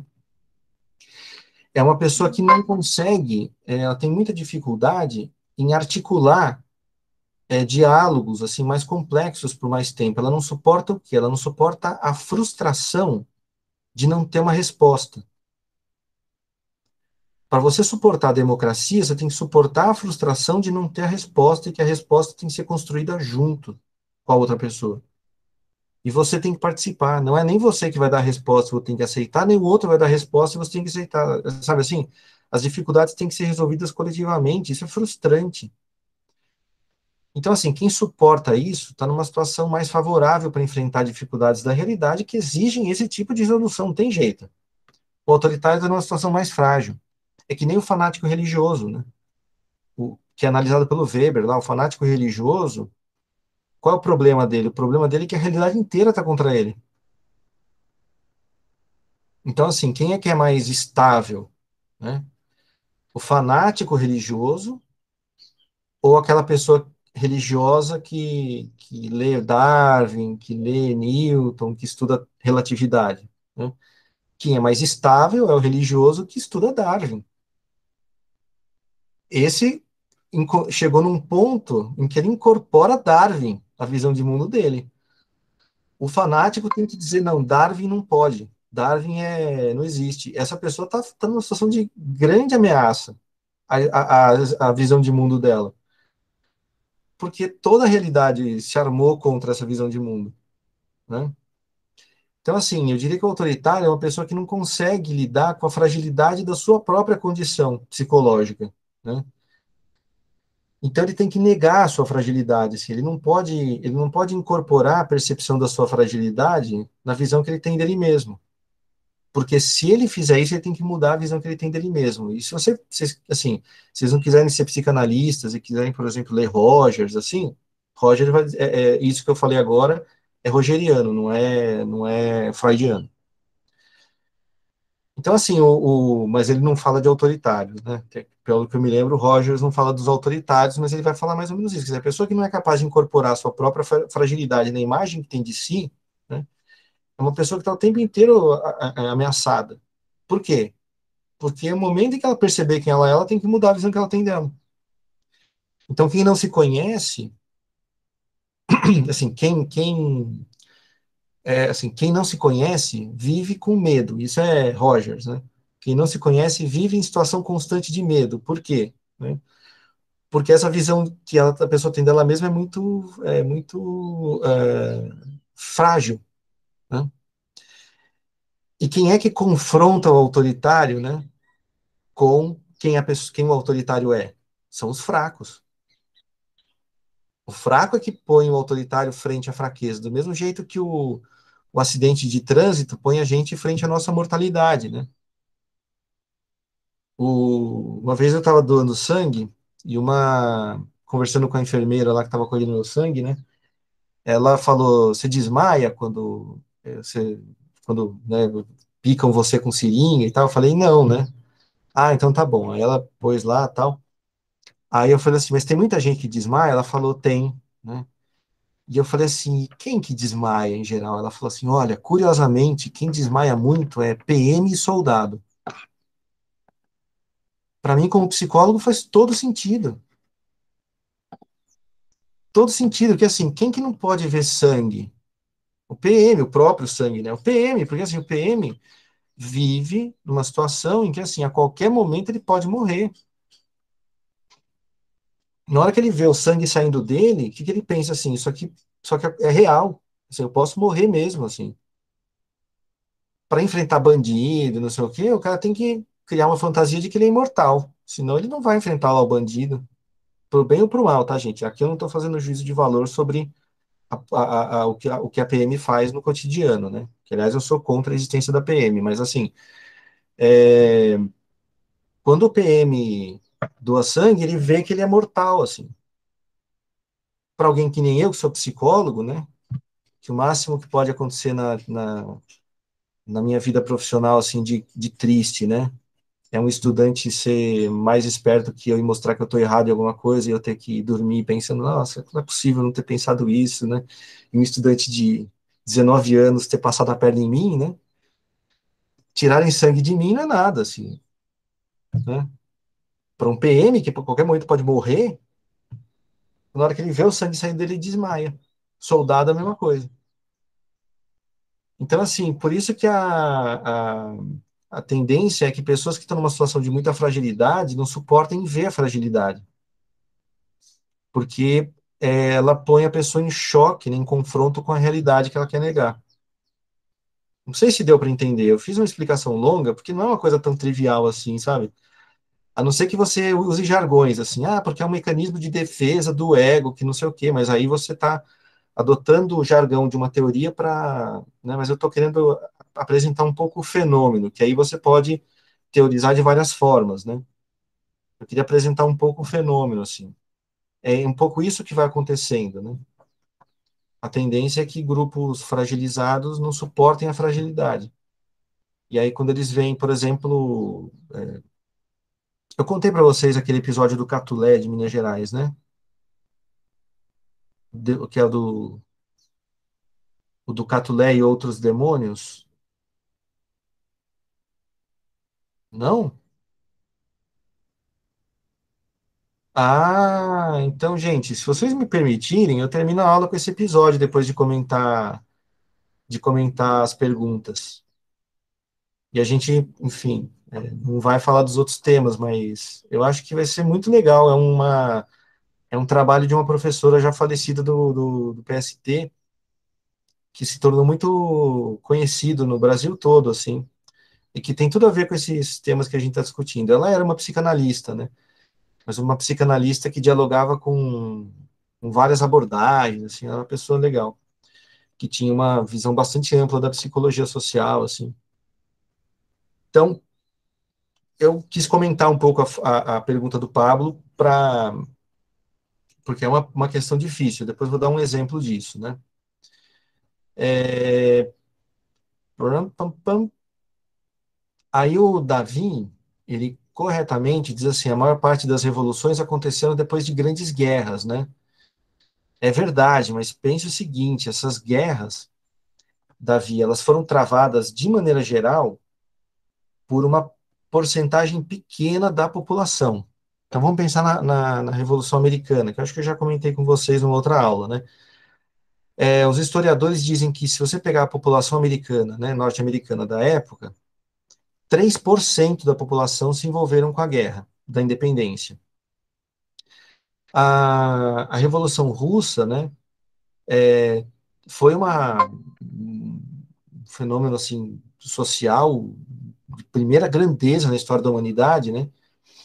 Mas assim, tinha lá um grupo que era fundamentalmente os bolcheviques, assim, que era um grupo altamente organizado, né? Não era um grupo fragilizado. O, a, a população estava fragilizada, mas o grupo bolchevique estava forte. É a mesma coisa na China, né? O, os, os, comunistas do mal, é, os sovietes, né? Perfeito, havia uma organização social forte nos sovietes, né? Os conselhos populares eram organizações extremamente fortes ali no período da, da Revolução Russa. É, na China, a mesma coisa. O Vietnã, quem, quem estabeleceu né, a, a, o esforço de guerra também foram grupos é, militares organizados que contaram com o apoio da população, que via nesses grupos o papel de liderança, digamos, de força, de, de, de combate. Né? Então, a, a, a, você tem razão, né? E essa é uma das razões pelas quais muita gente da esquerda entende que, se houver uma crise, essas vanguardas revolucionárias, elas, elas podem canalizar a frustração na direção da transformação para a igualdade, né? Porque existem episódios, historicamente, em que isso aconteceu. Mas a minha, a minha impressão é de que, de maneira muito mais, é, de, de, de, é, muito mais comumente, né, o que acontece é que esses episódios de grande, esses momentos de grande frustração popular, de grande crise, né, eles tendem a gerar respostas muito mais desorganizadas, né, é, que são canalizadas para forças sociais, não necessariamente essas vanguardas revolucionárias, assim. Você não sabe quem é que vai canalizar isso. Calhou na Rússia de, de os bolcheviques, sovietes e tal, terem conseguido, né? Mas eu não tenho, assim, é, não partilho da crença que muitas pessoas têm de que é, a, a, a contradição econômica, a contradição social, necessariamente vai levar à superação dessa desigualdade. Né? Eu acho que muitas vezes um aprofundamento da, da desigualdade leva a um retrocesso. Né? Que é o que muita é, é um pouco a disputa, né? Para muitas pessoas a, a, a, contradição da desigualdade ela vai levar a uma superação, que é um pouco o que Marx defendia por razões super rigorosas e tal, não é nem né, criticando, digamos, o rigor dos estudos dele, mas o que aconteceu historicamente foi que a gente viu que em alguns momentos de grande crise, o que a gente observou não foi uma superação em prol da, da, do aumento do teor democrático, foi um retrocesso, foi uma regressão que é o que aconteceu no nazismo, que é o grande é o grande sinalizador disso, né? E é o que a gente viu acontecer no Brasil agora. Né? É, então, apesar de o Davi ter toda a razão com o comentário dele, né? É, eu tenho a impressão de que a crença de que a vanguarda revolucionária vai canalizar essa frustração, né? Ela, ela é mais uma crença mesmo, assim. Eu falei crença porque eu acho que é uma crença, mais do que propriamente uma algo que está historicamente demonstrado. Isso vai se dar. Eu não acho que vai se dar necessariamente. Pode se dar, mas pode não se dar. Né? E, e, a minha impressão, né? Aí, enfim, aí vão, vão, vão dizer que eu sou reformista, mas isso não, não é questão da aula, tá? Isso são questões pessoais, assim, né? A minha impressão é de que a, a, a gente tem, assim, é, as sociedades que conseguiram vencer de maneira mais estável né, a desigualdade são sociedades que é, conseguiram evitar esses, essas situações de, de grande penúria, assim, por mais tempo. elas conseguiram se organizar para evitar grandes crises por tempo por um tempo mais longo, foram aos poucos indo de maneira geral também, não é? Os Estados Unidos é um exemplo de um país que cresceu absurdamente e que é o mais desigual do mundo desenvolvido, né? Então, não quer dizer que isso necessariamente vai acontecer, né? Mas eu tenho a impressão de que, de maneira geral, os países que, que foram conseguindo diminuir a desigualdade foram aqueles que é, foram conseguindo evitar grandes crises ao longo de um tempo relativamente é, assim, longo, né? Durante um tempo relativamente longo. Mas é um, também não é uma não é uma coisa assim, não é uma regra, né? É, aí o hum, cadê aqui? Tinha uma outra uma outra colocação. Ah, então, Davi, né? Aí ah, tem alguns comentários aqui. Aí tem o comentário do Biruliro, que eu vou ver daqui a pouco. É... Aí o Francisco falou, isso explica muito do cenário político de 2018, na minha opinião, sim. É, explica no nível psicossocial. Né? Então, explica a existência de, dessas pessoas, né? Não explica a crise econômica. Então, a gente, como psicólogo social, não está explicando a crise econômica, a gente está explicando o que, aconteceu com as pessoas que estão agindo desse jeito, frente à crise, né? Mas eu diria que sim, que muita gente que votou no Bolsonaro votou por raiva do PT e tal, mas mu muita gente aderiu à ideia de que o Bolsonaro é a força, portanto, é quem vai tirar a gente do buraco. Sendo que, assim, né, qualquer um que estava um pouco com o pé atrás olhava aquilo e falava, gente, vocês estão uh, partindo do quê para pensar nisso, né? E quando alguém dizia isso, é, virava alvo da, da, das guerrilhas, né? É, aí a Luísa, né, eu comentei já, né, a Luísa falou, o primeiro grupo pode se encaixar mais em estereótipo, né, eu concordo, acho que é isso mesmo, né? É, aí a Ana Clara fala assim, mas o que a gente faz com as pessoas preconceituosas, né? Alguém que mesmo depois de conhecer não desconstrói seu modo de pensar. Tem um, um, um livro do do do não é Máximo Crevati, do daquele psicanalista italiano radicado em São Paulo, é um cara super conhecido, assim, é, como é que é o nome dele? Ah, Calegari, Contar do Calegari. Ele tem um livrinho que chama é, é, Cartas a um Jovem é, Terapeuta, né? E ele diz assim, qual é a qualidade mais importante para você ser um terapeuta, né? É, é você reconhecer seus próprios problemas. Essa é a qualidade fundamental para um terapeuta. Então, quem, quem tiver a intenção de ir para a clínica, eu sugiro que leia. Ele é um psicanalista, mas eu acho que aquilo que ele diz serve para qualquer um. Né? Ele diz assim: a qualidade fundamental é você reconhecer que assim o problema que o outro está vivendo, você poderia viver se estivesse na situação dele.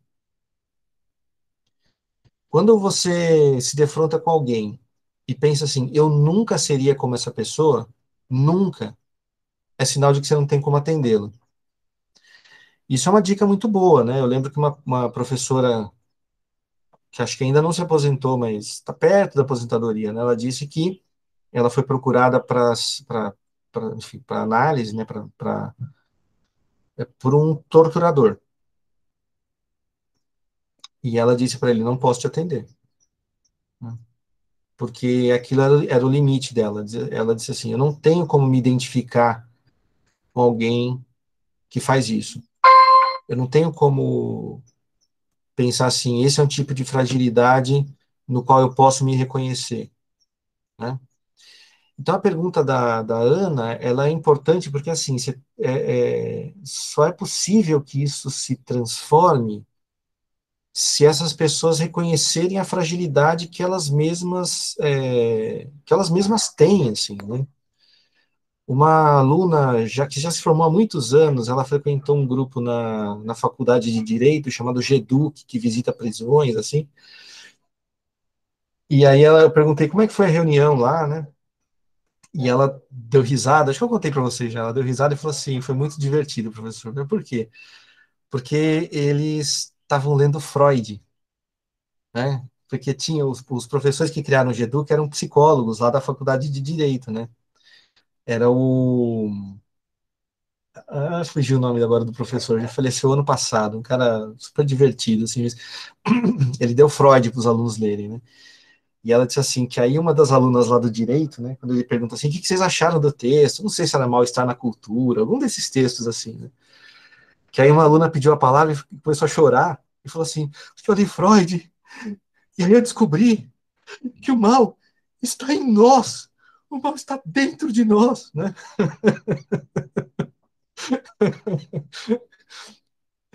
Então, assim, o que eu responderia? Eu responderia assim, que o único jeito dessas pessoas se transformarem é elas reconhecerem que o mal está dentro delas. Assim, como todos nós temos que reconhecer que o mal está dentro de nós, assim. Isso é muito difícil, né? É, quando a gente reconhece que o mal está dentro de nós, a gente entra numa situação muito difícil, que é assim, eu, te, eu ao mesmo tempo não posso deixar de combater esse mal que está dentro de mim, e ao mesmo tempo eu sei que eu vou perder essa luta. Nunca vai deixar de, de existir o mal dentro de mim. Né? Mas eu tenho sempre que continuar lutando. Então, é, assim, quando, quando dizem assim, ah, as pessoas não podem. É, ah, como é que é a frase da Angela Davis? Todos devem ser antirracistas, né? É, significa mais ou menos o seguinte: você tem que, eu não sei, não, eu, eu confesso que eu não sei em que contexto específico ela está dizendo isso, mas assim, é, não existe alternativa para que as coisas mudem se não reconhecermos o racismo dentro de nós, todo mundo, e nunca deixar de lutar contra ele dentro de nós, sabendo que no final da nossa vida nós teremos perdido essa luta. É isso. Só que não tem alternativa. E qual é a, a razão para isso? Né? É a esperança utópica de que nós fazendo isso, daqui a algumas décadas ou séculos, né, aqueles que nos sucederem talvez não precisem fazer. Então, assim, é, é isso é uma posição muito difícil de suportar. Né? que alguém que precisa de respostas assim, sim ou não, zero ou um, é isso ou é aquilo, não suporta. Essas pessoas não suportam ambiguidade. Né? Tem um teste é, para um teste para identificar o nível de racismo das pessoas que é assim. Você vai apresentando rosto, né, de pessoas e perguntando é, a que raça, né, etnia aquela pessoa pertence. E aí a pessoa vai respondendo. Então você mostra a foto do rosto, ah, é branco, ah, é, sei lá, asiático, ah, não sei o quê. E aí é, você mostra um rosto que tem traços mistos, né, que é o mestiço, digamos, né? Então tem traços mistos. Que pode ser uma foto de alguém mesmo, assim, uma pessoa real, ou pode ser manipulado por computador, né? E aí a pessoa demora um tempo maior para responder até que ela responde. Como é que você sabe quem é mais racista? Pelo tempo que a pessoa demora para responder. Quanto mais tempo ela demora para responder, né, mais racista ela é. Por quê? Porque ela tem que saber a que raça aquela pessoa pertence. Ela não pode dar qualquer resposta. Ela não pode dizer assim, ah, sei lá, negro porque ela não tolera ambiguidade. Ela não fica bem se ela não souber a que raça aquela pessoa pertence. Então ela fica pensando: não, peraí, mas não é negro. É asiático? Não, não é asiático. Né? Então, assim, é, o preconceituoso do tipo que eu estou falando, assim, né, que eu, diria, eu chamaria de estrito senso, né, é uma pessoa que não suporta ambiguidade, não suporta não saber a que raça aquela pessoa pertence. Por isso demora para responder. Então, quando você, você pega, você faz esse teste, depois aplica escalas de preconceito, né, a correlação é altíssima. Quanto mais tempo a pessoa demora para responder, mais ela pontua nas escalas de preconceito. Né? Então, assim, como é que você faz para a pessoa aprender a suportar isso? Né? Análise cinco vezes por semana durante 20 anos, não sei. Vocês que são aí da. que, que, que querem ir para a clínica, vocês que me digam. Eu sou só psicólogo social, só pesquisador, eu não tenho que resolver problemas, eu só tenho que dizer para vocês quais são os problemas que vocês lá na clínica, sei lá, vão resolver depois, entendeu? Mas essa é a, a, é a questão, né? Como é que você cria pessoas capazes de suportar isso, né? Não é fácil, não.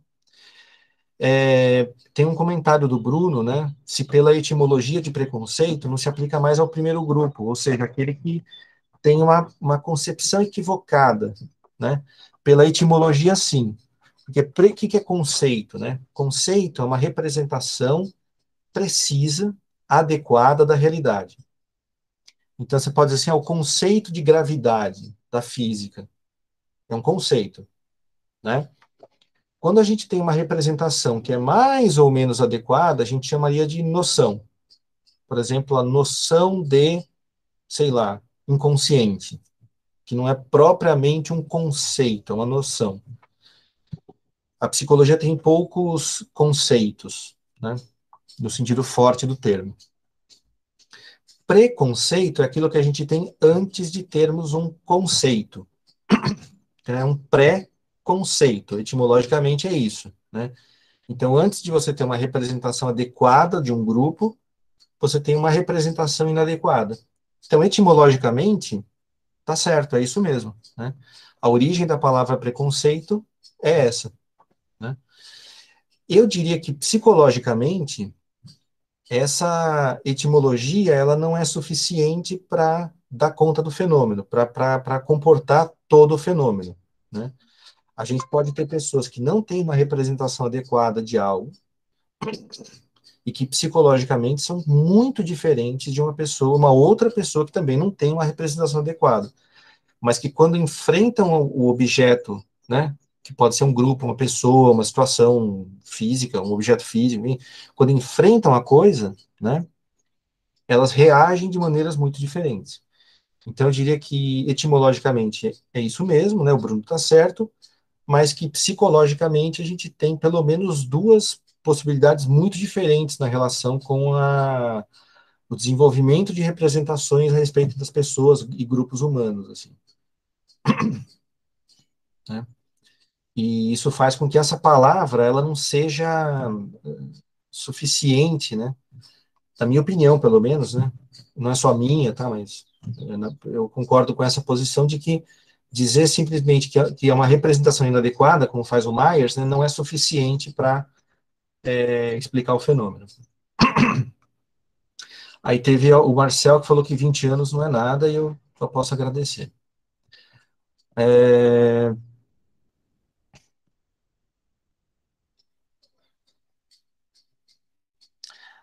Eu, eu não sei. A Aline fala assim que a Agnes Heller fala sobre o preconceito como uma categoria, né, que estrutura a vida cotidiana, né? Eu deixaria essa discussão para algum outro momento, assim. Eu não conheço a Agnes Heller o suficiente para para discutir a concepção de preconceito nesse caso específico da vida cotidiana, né? Eu, eu deixaria essa discussão como uma discussão bem complexa que entra um pensamento de uma autora muito sofisticada, né, que vai numa certa direção eu, eu deixaria essa discussão para a gente fazer num momento específico, assim, é, mas é uma coisa interessante para se pensar, assim, né? se, é, a gente poderia até pensar se as representações sociais, né, que na psicologia social são essas é, passagens, por exemplo, de é, concepções científicas e tal para o senso comum, né, é, se a gente poderia chamar de preconceitos e tal. Mas eu, eu faria uma. Oi? Não, não, eu disse sim. Eu fiquei ah. pensando, eu também não tenho uma leitura profunda da Agnes como você falou, super complexa, uma filósofa, né? E estou pensando, né? Algo que eu vi há seis anos ou mais. É, e ela fala, né, que a gente não pode pensar o ser humano deslocada da vida, deslocado da vida cotidiana porque essa vida cotidiana é o espaço de produção de estereótipos, de preconceitos, justamente porque a gente precisa fazer avaliações rápidas, para tomar ações de maneiras rápidas, né? uma ação que não se eleva ao nível de praxis, ações. Nosso pensamento ele é mais pragmático, né? A função do pensamento é orientar a ação. E eu fiquei pensando assim nas repercussões dessa forma de compreender o preconceito como uma categoria por excelência da vida cotidiana e de que a gente não pode pensar o ser humano deslocado da vida cotidiana, quais as reverberações disso, né? Uh, bom, enfim, eu pensei, por exemplo, ah, essa ação de ação como um ato mecânico, né? Uma ação quase que refletida, né? Um conhecimento que está mais próximo da experiência do que do nível da reflexão. Vai um PM que vê um adolescente. Eu, por exemplo, tenho uma amiga preta, é, mulher preta, e ela tem um filho adolescente. Um dia ela viu ele correndo assim pela rua e ela, ela falou assim que gelou, né? Ela falou assim: não faça mais isso porque você pode tomar, por exemplo, uma bala, um tiro, né? Como que fica essa questão quando a gente pensa, né? É, é no, no preconceito como uma categoria do cotidiano é, para orientar, nós, é, enfim, orientar os nossos, as nossas ações e fazer julgamentos rápidos, enfim, sobre os atos mecânicos, sobre essa repetição, as repercussões disso. Eu fiquei pensando, mas, enfim, também não tenho conhecimento aí dessa autora que é complexa e mas parece-me também que se aproxima, se aproxima um pouco dessa questão que você falou, do não conhecer, né? Esse conhecimento, enfim, não sei, eu fiquei pensando sobre isso, assim, sobre essa percepção. Porque qual que seria a forma, né, de... Você falou das, das teorias, né, das teorias é, pensadas aí para para combater, o, em aspas, né, o preconceito, mas qual que seria, nesse caso, então, se ele está, é uma estrutura, está na estrutura da vida cotidiana, seria uma ruptura ecológica do cotidiano, mas como que isso se daria, né? E quanto isso também é, explica algumas questões, mas também não justifica. Não sei. Enfim, estou falando aqui umas divagação. Acho que cabe para outro momento mesmo. É, eu tenho a impressão de que algumas é, características da vida cotidiana que, que, a gente conhece são marcadas pela, pelo preconceito, né? Mas a gente pode é, supor uma sociedade cuja vida cotidiana não seja, não seja marcada pelo preconceito, né? Essa é uma possibilidade é, teórica, né? Uhum. E então, assim, eu não diria que qualquer vida cotidiana sempre é marcada pelo preconceito, né? O que o uh, assim, o que o, o Moscovici vai falar, por exemplo, né, de que a vida cotidiana é parte de representações sociais, assim, que são é, processos até de certa forma de simplificação, de conhecimentos científicos e tal, né? A gente uhum. poderia chamar de preconceito, assim, né? Mas o mas é muito diferente, né? Quando uma pessoa é, ela tem uma visão, por exemplo, vamos pensar num conhecimento formal desses que a gente tem na escola, né? Uma pessoa que por alguma razão resolve fazer química e tem um conhecimento muito superficial sobre mecânica quântica, né? Que, uhum. que, todos nós temos, né? É uma pessoa que vai para um curso universitário e aprende lá mecânica quântica e tal, né? É, e uma pessoa que vai para a formação superior e é, não consegue aceitar, sei lá, que a mecânica quântica se confronta com certas concepções de mundo que ela tem, né? Então, e, é, e por isso muitas, muitas pessoas abandonam, quer dizer, muitas pessoas abandonam porque deve ser chatíssimo estudar esse tipo de coisa também, né? Para algumas pessoas deve ser muito instigante e tal, para outras deve ser chatíssimo. Mas, assim, é, para muita gente que eu, que inclusive eu conheço, assim, né, o abandono se deu por é, isso confrontar visões de mundo, né? Então, é, por isso, assim, eu não, como eu não sei exatamente o sentido que a Agnes Heller dá para isso, eu não poderia, é, assim, uhum. comparar, né? Mas é, a gente, assim, poderia, por hipótese, imaginar uma sociedade que não precisa do preconceito para operar, né? mas uhum. essa sociedade, o preconceito no sentido forte, né? Mas essa sociedade, ela teria que ter certas características, né? E que a nossa não tem, e que a, as sociedades capitalistas não têm, de maneira geral, nem as socialistas é, concretas que a gente conheceu também não tinham, né? Não tem. Então, mas a gente poderia imaginar a existência dessas sociedades e, e né, poderia, poderíamos supor, né, que não precisaria haver, mas eu, eu vou voltar a ler lá o, o, aquele texto sobre o livro sobre o cotidiano da Agnes Heller, aí a gente volta a conversar em, em outro momento aí. Tá bom, Gustavo, obrigada. Se você leu há seis anos, eu li há 26 anos esse livro. Então. Nossa! É... A idade, Pois é, pois é. é. O Francisco, ele, ele, ele é, é, colocou aqui a frase inteira, né?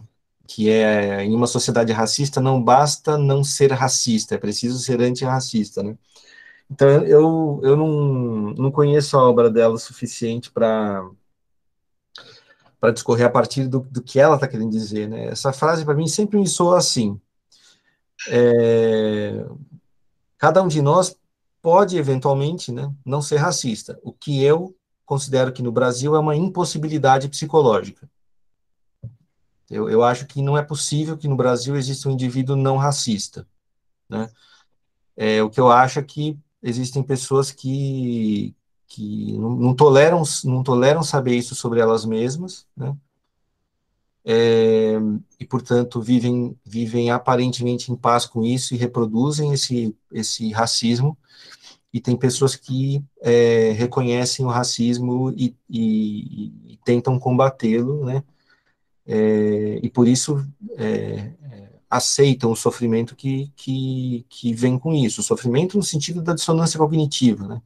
Assim, no sentido do sofrimento afetivo que vem de você reconhecer sua própria fragilidade, né?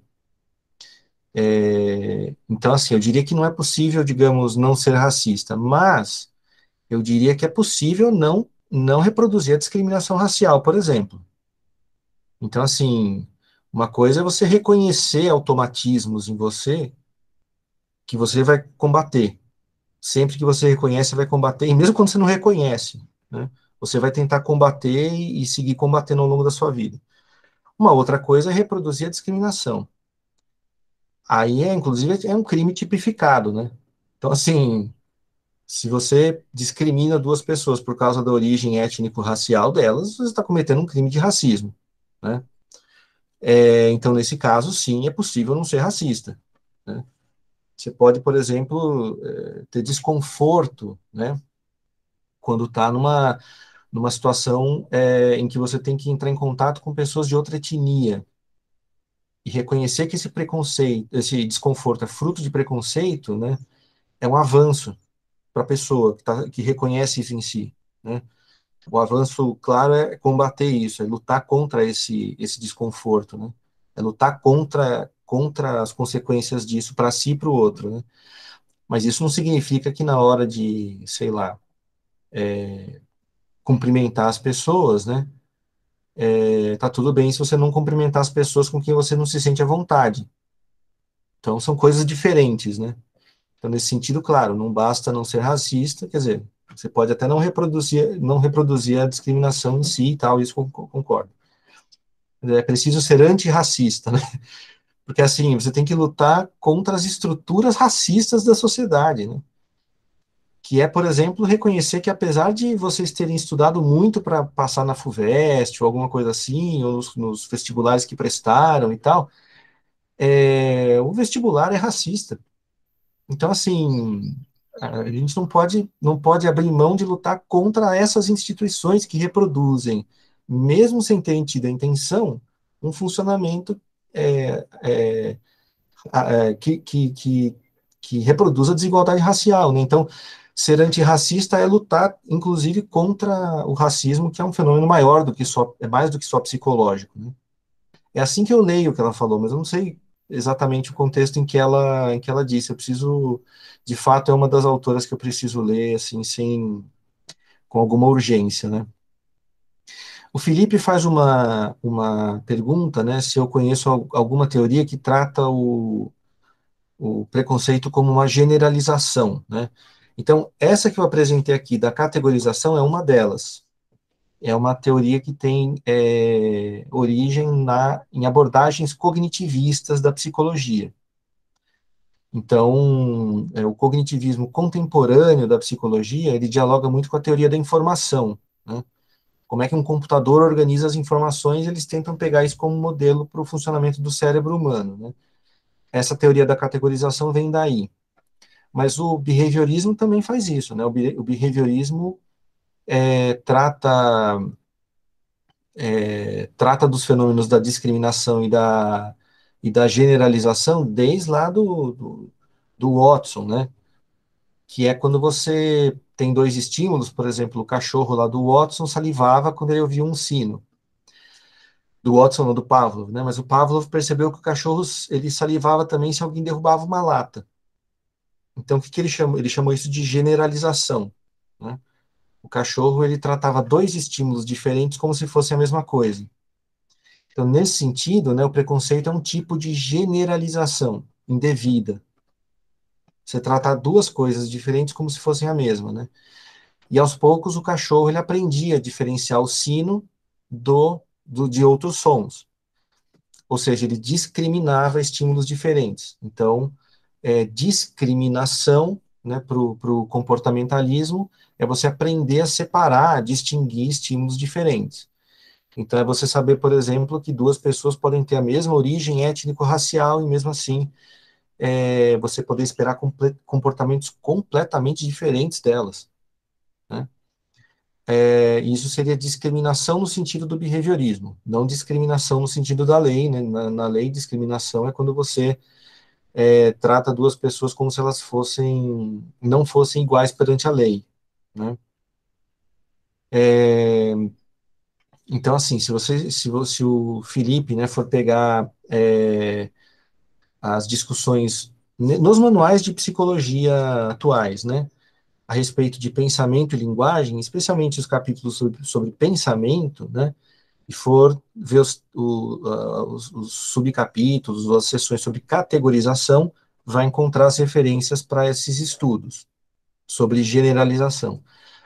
Mas, se for estudar os, os manuais de é, é, análise experimental do comportamento, né, os processos de aquisição da é, de aquisição de comportamento, extinção de comportamento e tal, os básicos, né, são é, aquisição, extinção, generalização, discriminação. Ah, o Felipe fez uma outra pergunta aqui. Também no aspecto de falta de informação seletiva, você, por conta de preconceitos, adquire informações de algo e não de outra coisa. Acho isso interessante quando você falou sobre falta de informação e preconceito. Isso é muito importante hoje em dia. O Felipe tem toda a razão. Na, na aula passada eu falei sobre polarização, né? Na nossa realidade das mídias sociais, a polarização se dá, inclusive, por uma, um acesso desigual às informações, não porque elas não estejam disponíveis, mas porque a gente não acessa as informações de maneira mais ou menos equitativa. A gente vai buscar as informações que confirmem as coisas que eu já acho, né? Então, assim, é, a nossa tendência é buscar aquilo que já confirma nosso ponto de vista. Isso também é estudado pelos cognitivistas é, contemporâneos. É uma tendência que antes dessas mídias sociais se tornarem importantes e tal, já era estudado desde a década de 80, assim, né? Como é que as pessoas vão buscar só as informações que confirmam suas posições prévias, né? E tá, tá no bojo daqueles estudos sobre polarização feitos desde a década de 80, com certeza também. Né? Década de 70, talvez um pouco, mas década de 80 já tem estudos falando sobre isso que o Felipe mencionou aqui. Então, se você quiser ter uma primeira noção sobre isso, pegar um bom manual de psicologia geral, assim, e, e ler os capítulos sobre é, pensamento, né, alguns bons manuais, até para confrontar pontos de vista, assim, os capítulos sobre pensamento, ou os bons manuais de psicologia cognitiva, né, aqueles que são, que têm uma boa, assim, reputação entre, entre as pessoas da área e tal, você vai encontrar os estudos sobre categorização e sobre tendência de confirmação é a posteriori, que é quando você busca as informações que confirmam aquilo que você já achava. Em alguns, alguns manuais você vê tendenciosidade de confirmação a posteriori também. Então, a tendência de confirmação é quando você busca informações que é, reforçam suas concepções anteriores. Todos nós fazemos isso, né?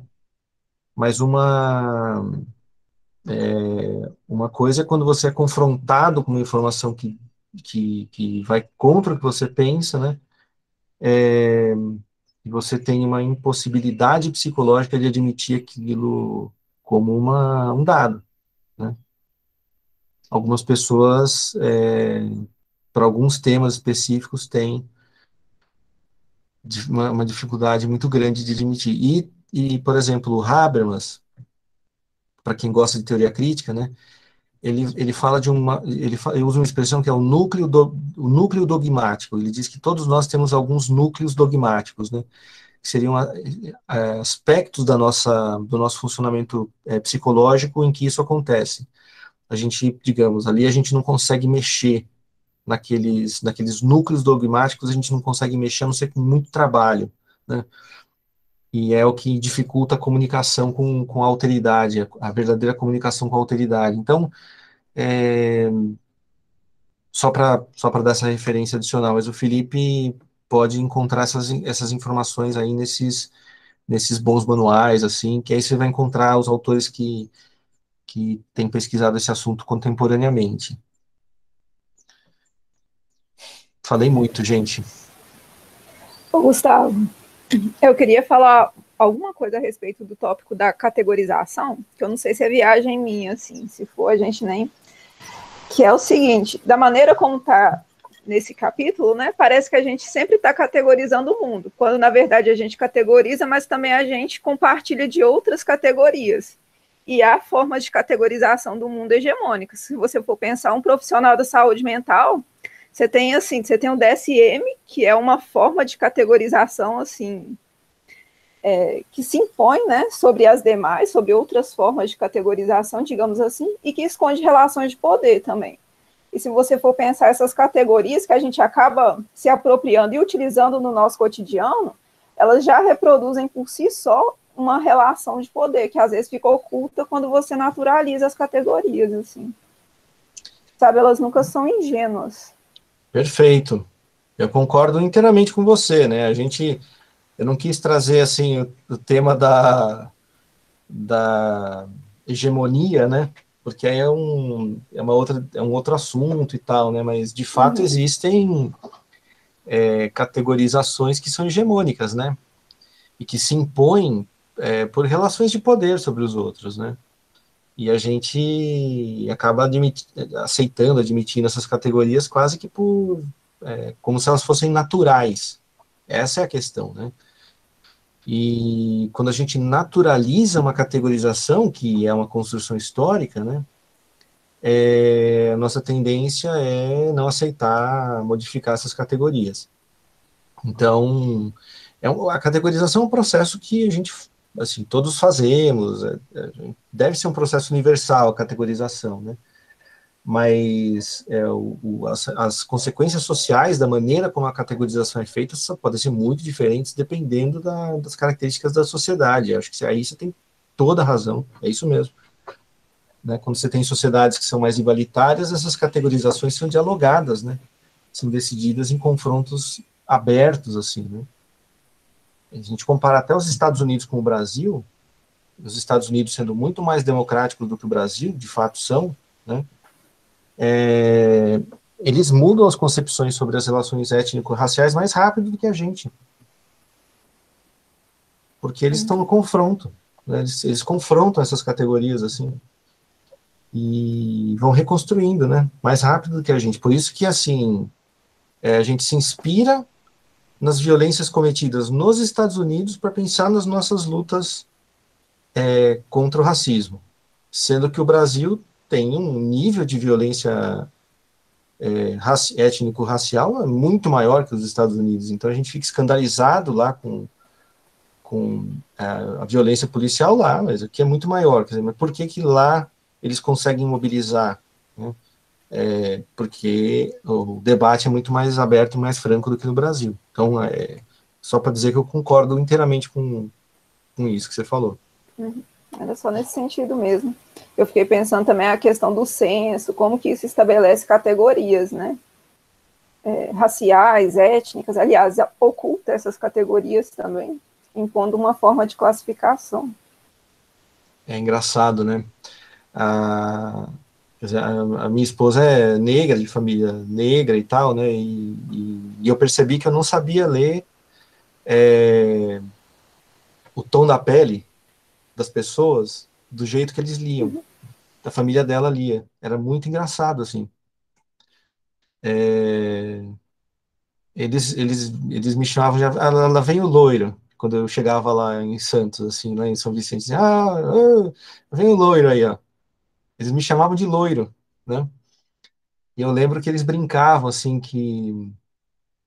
É, é um, um é, um tio dela, né, que teve, que teve um filho e tal, e, e eu olhava os dois, para mim, os dois eram negros, né? E eu, quando, quando o menino nasceu, a gente foi visitar e tal, e os amigos dele, todos tirando sarro, dizendo assim, como é que, nasce, como é que você teve um filho branco, cara? Ah, o moleque nasceu branco, né? Eu demorei alguns anos até conseguir é, ler, eu sou tudo bem que eu sou daltônico, isso, né, também, é, ao mesmo tempo que ajuda a explicar um pouco, né? Não, não, não tira não, não, tira o problema da, da, da que eu estou é, tratando, né? Eu demorei alguns anos até aprender a, a, enxergar o que eles estavam enxergando, assim, né? Das diferenças de tom de pele, como é que eles liam isso. E foi e, então para mim era muito curioso assim, né? Eles faziam é, diferenças assim que eu não era capaz de fazer é, o que mostrava já, digamos, essa generalização preconceituosa, né? Porque para mim era tudo igual. Percebem? Do mesmo jeito que alguém que olha pessoas de origem, origem asiática diz assim, ah, todo mundo, todo, é todo mundo igual, né? Então, eu percebi isso operando em mim e percebi quanto tempo demorou até eu conseguir é, é, mudar essa maneira de ver assim, né? E, e acho que o, o, o censo, né, apesar de, de algumas categorias serem necessárias e tal, né, ele é um campo de disputa, né? Essas categorias são campos de disputa. E assim, é uma pena que é, no Brasil essa disputa aconteça de maneira tão precária, porque se fosse uma disputa mais franca, essas categorias mudariam mais rápido. A gente não teria muito assim, tipo, teríamos três, quatro censos lá, sei lá, nem tantos, mas teria, sei lá, uns dois censos com a mesma categoria, depois já mudaria, né? Provavelmente, sabe? Eu falei para vocês que eu ia contar um caos, né? Eu sei que eu passei bastante do horário, assim, já são 4h20, né? É, eu vou, acho que eu vou contar o caos rápido, e aí eu encerro a, a eu encerro a aula, né? É que o, o tema do preconceito, né, ele é um tema clássico, assim, tal, e, e, e, em geral os exemplos que a gente vê são exemplos do exterior, né, então a gente a Jim Jones, né, aquelas, aquelas comunidades religiosas dos Estados Unidos, que as pessoas é, se juntam numa fazenda para esperar o fim do mundo, e depois, né, acontece sempre alguma tragédia, assim, né. Teve um caso no Brasil que se tornou famoso assim no mundo inteiro, mas que no Brasil foi uma coisa escandalosa, né, e muito grave assim. E, e ele tá, esse caso está apresentado de uma maneira assim brilhante numa entrevista que foi dada por uma professora já falecida chamada é, Araxi Opa. Araxi Martins Rodrigues, né, uma entrevista dessa professora, que ela deu para Olgária Matos, uma professora importantíssima da, da filosofia da USP, né, e foi publicada num periódico, se vocês colocarem esse título, né, O do Catulé e outros demônios, vocês provavelmente vão encontrar o PDF desse artigo na, na internet, é um texto, se não me engano, da década de 90, comecinho da década de 90. É, não sei se a Laís sabe do que, do que se trata o Catulé. Sabe, né, Laís? Tá sem som. Eu fiquei sabendo depois, eu não conhecia, não. Depois ah, que você tá. me falou, eu não conhecia. Ah, eu falei para você já, né? Uhum. Que a história é a seguinte: em 1956, em Minas Gerais, é, era muito comum que os jovens lá viessem para São Paulo, né?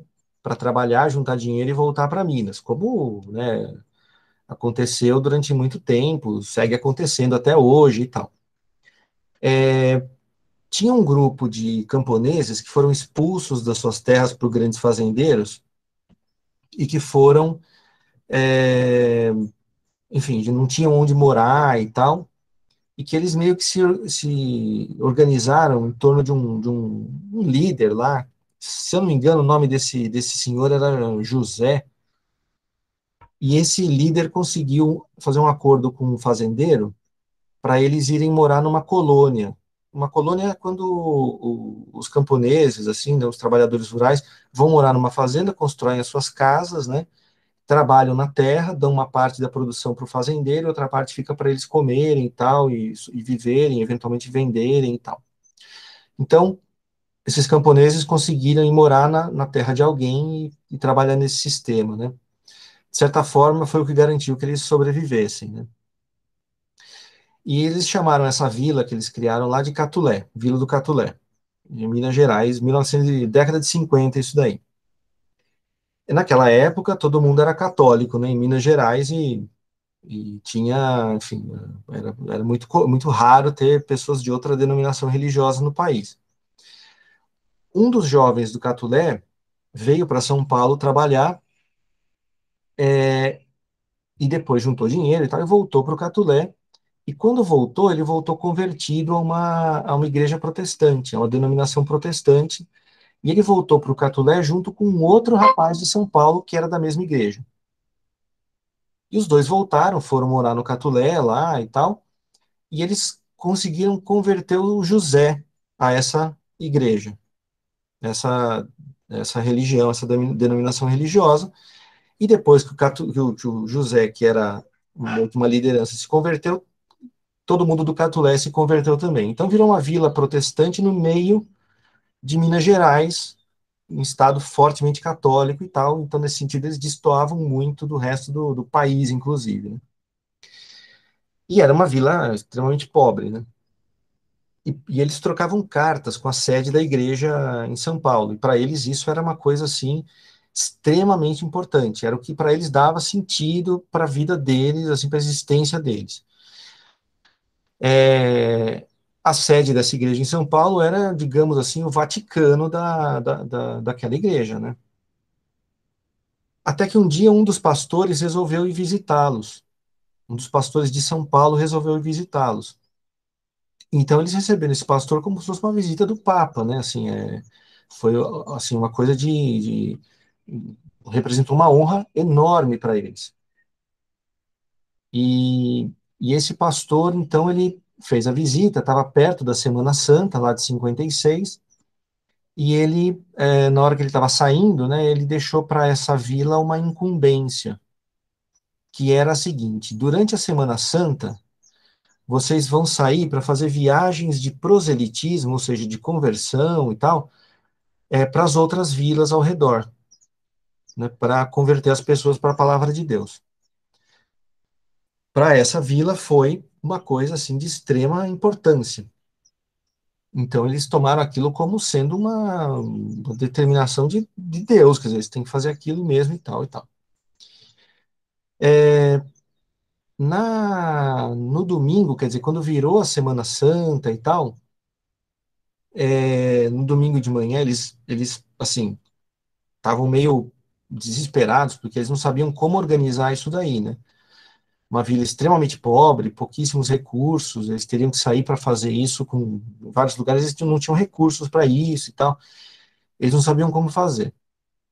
No domingo, quer dizer, no começo da Semana Santa, é, aqueles dois jovens que saíram de São Paulo, tal, que foram para lá, que eram lideranças também, brigaram com, esse, com aquele seu José.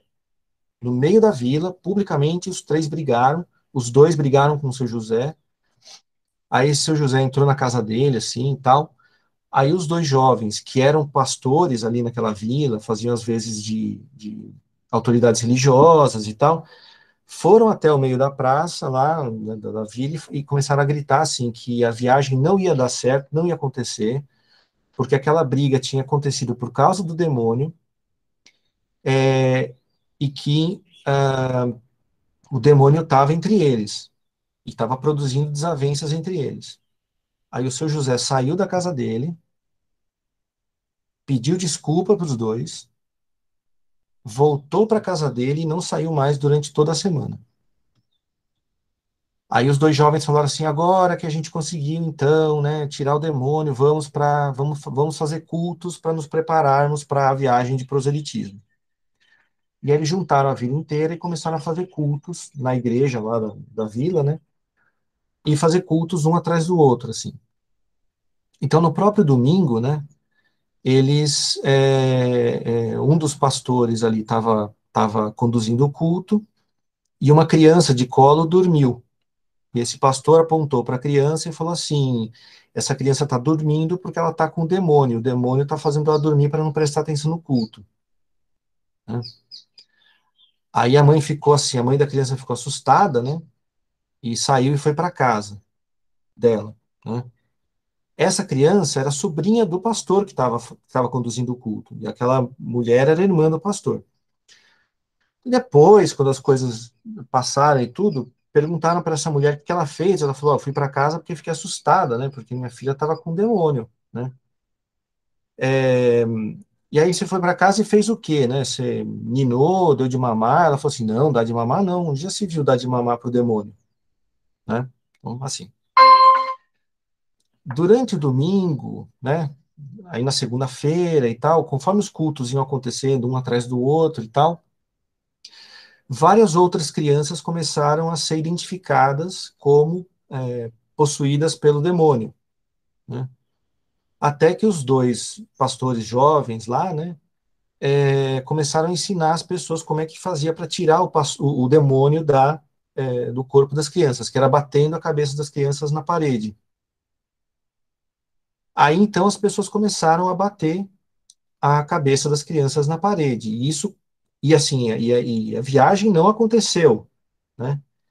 E durante toda a semana isso foi acontecendo, até que começaram a chegar notícias nas outras vilas, né, de que estavam matando crianças no Catulé, e estavam mesmo.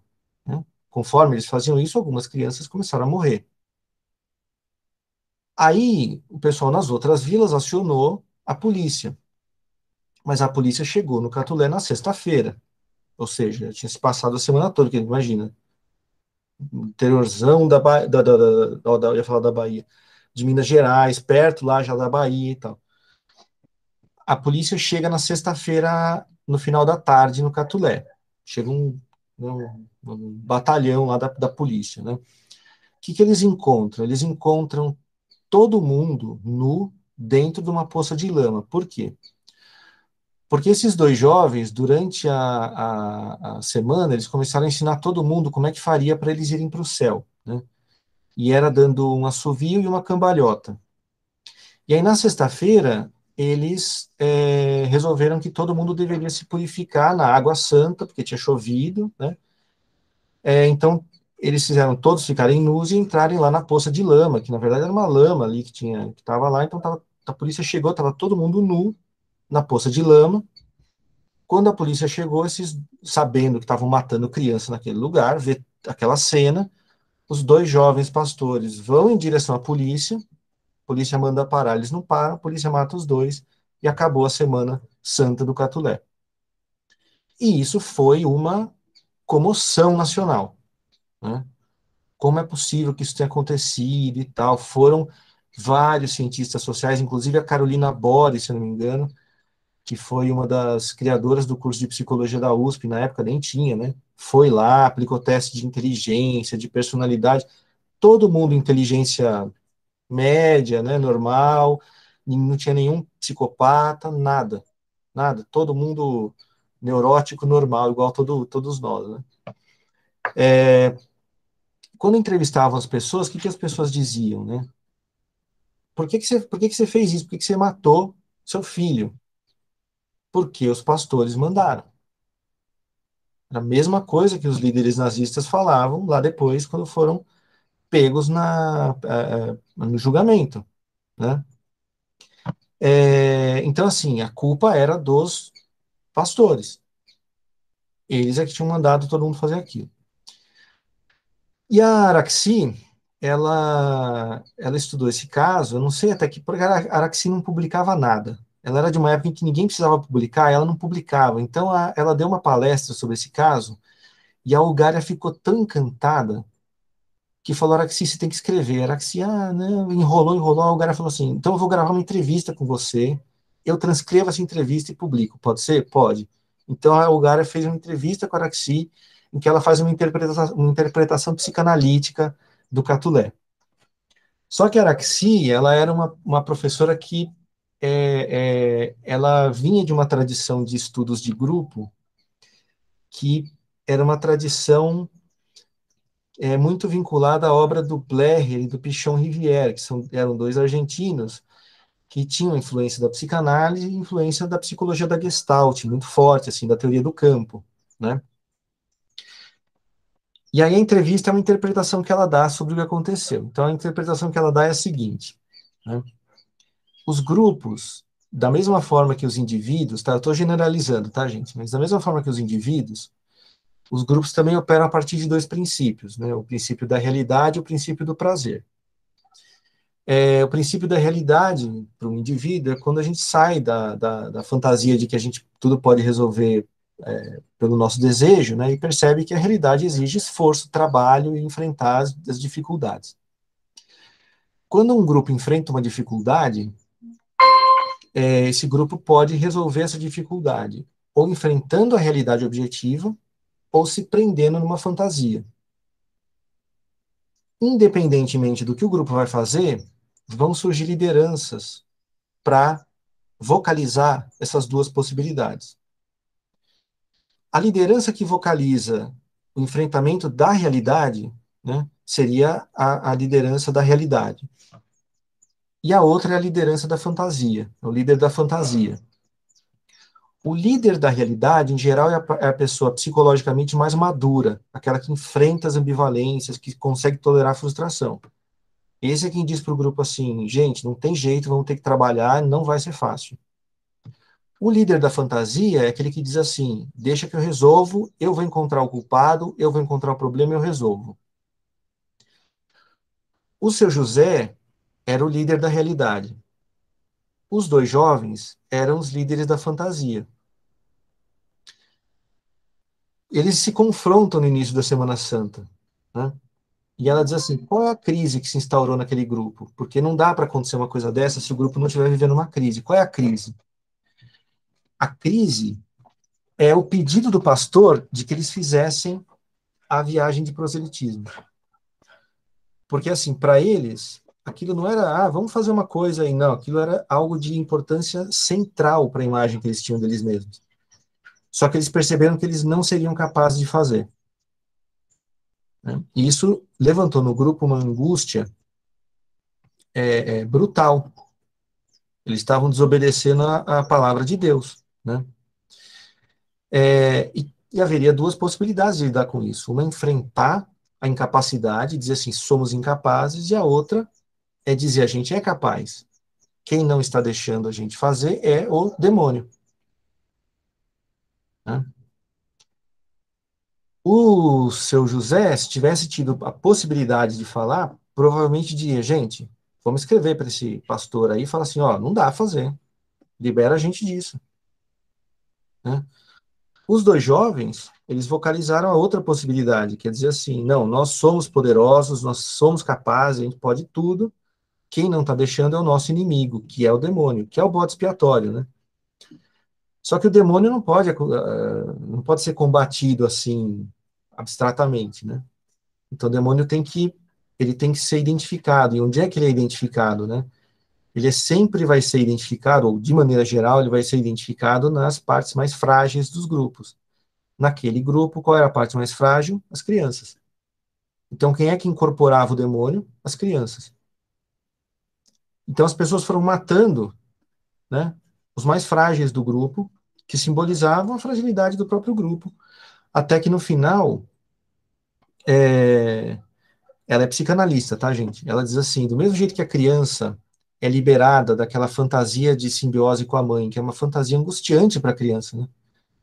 Pela cisão, pelo corte, né, do pai, o pai vai lá e faz o corte, o corte, né, do, do Édipo e não sei o quê. Ela diz assim, quando a polícia chegou naquela vila, provavelmente o que aqueles moradores sentiram foi alívio. Finalmente alguém vai tirar a gente da nossa loucura. E aqueles dois líderes lá, quando foram receber a polícia, provavelmente eles não estavam indo atacar a polícia. Eles estavam indo receber, assim, com alegria a polícia. Né? E a polícia matou os dois.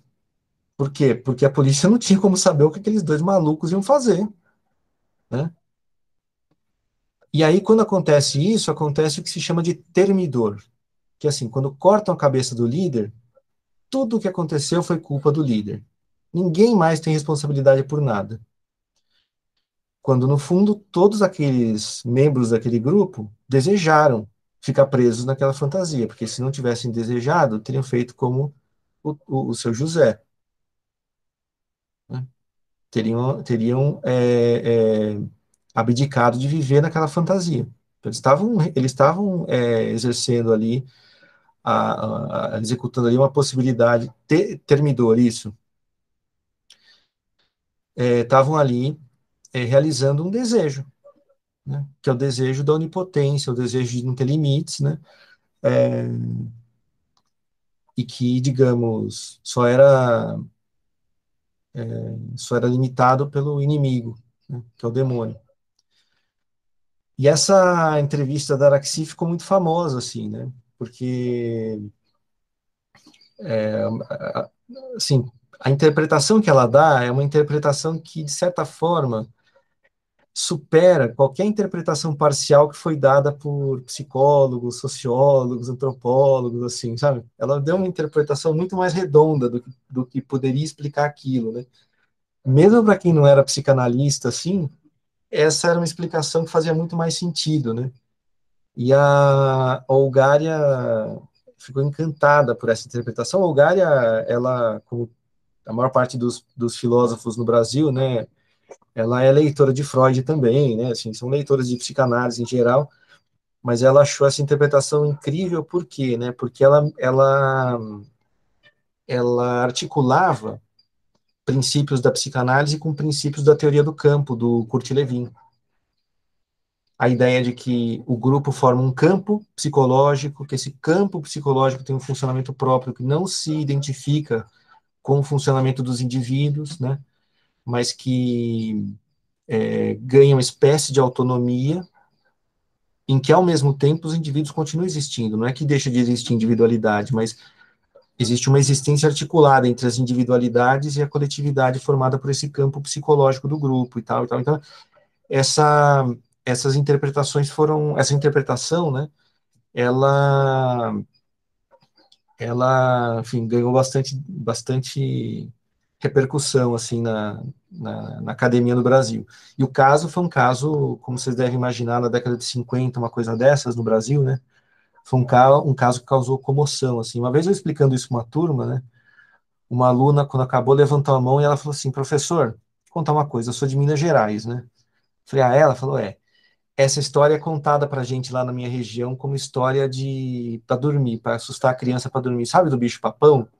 Falei, sei. Então, lá na minha região eles contam essa história para a criança ficar quieta na hora de dormir e rezar antes de dormir para o demônio não, não, não, atacar a criança. Falei, é mesmo? Falei, é. Aí eu perguntei para a Laís, que é de Minas, se ela conhecia. Ela falou que não conhecia, então provavelmente é de uma região, da região ali específica, né? mas é uma, uma história que, enfim, continua sendo contada lá, né? E eu achei interessante para ilustrar um dos mecanismos do preconceito, né? É, o Pablo falou assim, é, dorme, criança, senão eu arrebento sua cabeça na parede? Mais ou menos isso. Gente, obrigado pela atenção. É... Eu tô, tô, em dúvida se para a semana que vem a gente. Eu acho que quem tiver dúvidas em relação ao Myers, né, eu sugiro que leia e a gente traz para discussão, porque senão a gente vai ficar nesse capítulo muito tempo, né? Eu sugeriria a gente partir para a discussão sobre método, se vocês toparem assim. É... Então, leiam o capítulo do Myers, é uma boa introdução à psicologia social hegemônica, as pesquisas em psicologia social, e tragam, se estiverem dúvida, podem trazer para discussão, eu estou aberto, à vontade para discutir isso. É, então, eu vou sugerir para a semana que vem é, a gente estudar, então seria o tema 4, é, né? Hum,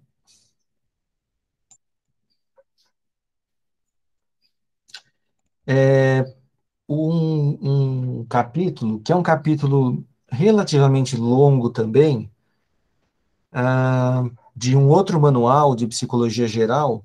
Não, nesse aqui é um manual de psicologia social, que é do Aronson, é, e que o capítulo chama Metodologia, como cientistas sociais fazem pesquisa. Tá? Então, eu sugeriria vocês é, lerem esse capítulo para a gente discutir na semana que vem. E eu vou, então, é, combinar com o Vitor para ele contar rapidamente a pesquisa dele para a gente, né, para ter uma, um exemplo aí de uma pesquisa. É, e aí o Pablo e a Laís estiverem a fim de contar um pouco também é, que pesquisa estão fazendo e como estão pretendendo fazer a pesquisa, né? Estão é, convidados também, a gente ouve, ouve vocês e, e depois a gente pode partir desses exemplos para discutir método em psicologia social, tá bom? É, eu vou desligar agora a gravação. Se alguém tiver pergunta, comentários sobre o texto, sobre o trabalho, enfim, estou à, à disposição aí, gente. Obrigado, bom descanso para vocês, bom final de semana. Até semana que vem, pessoal.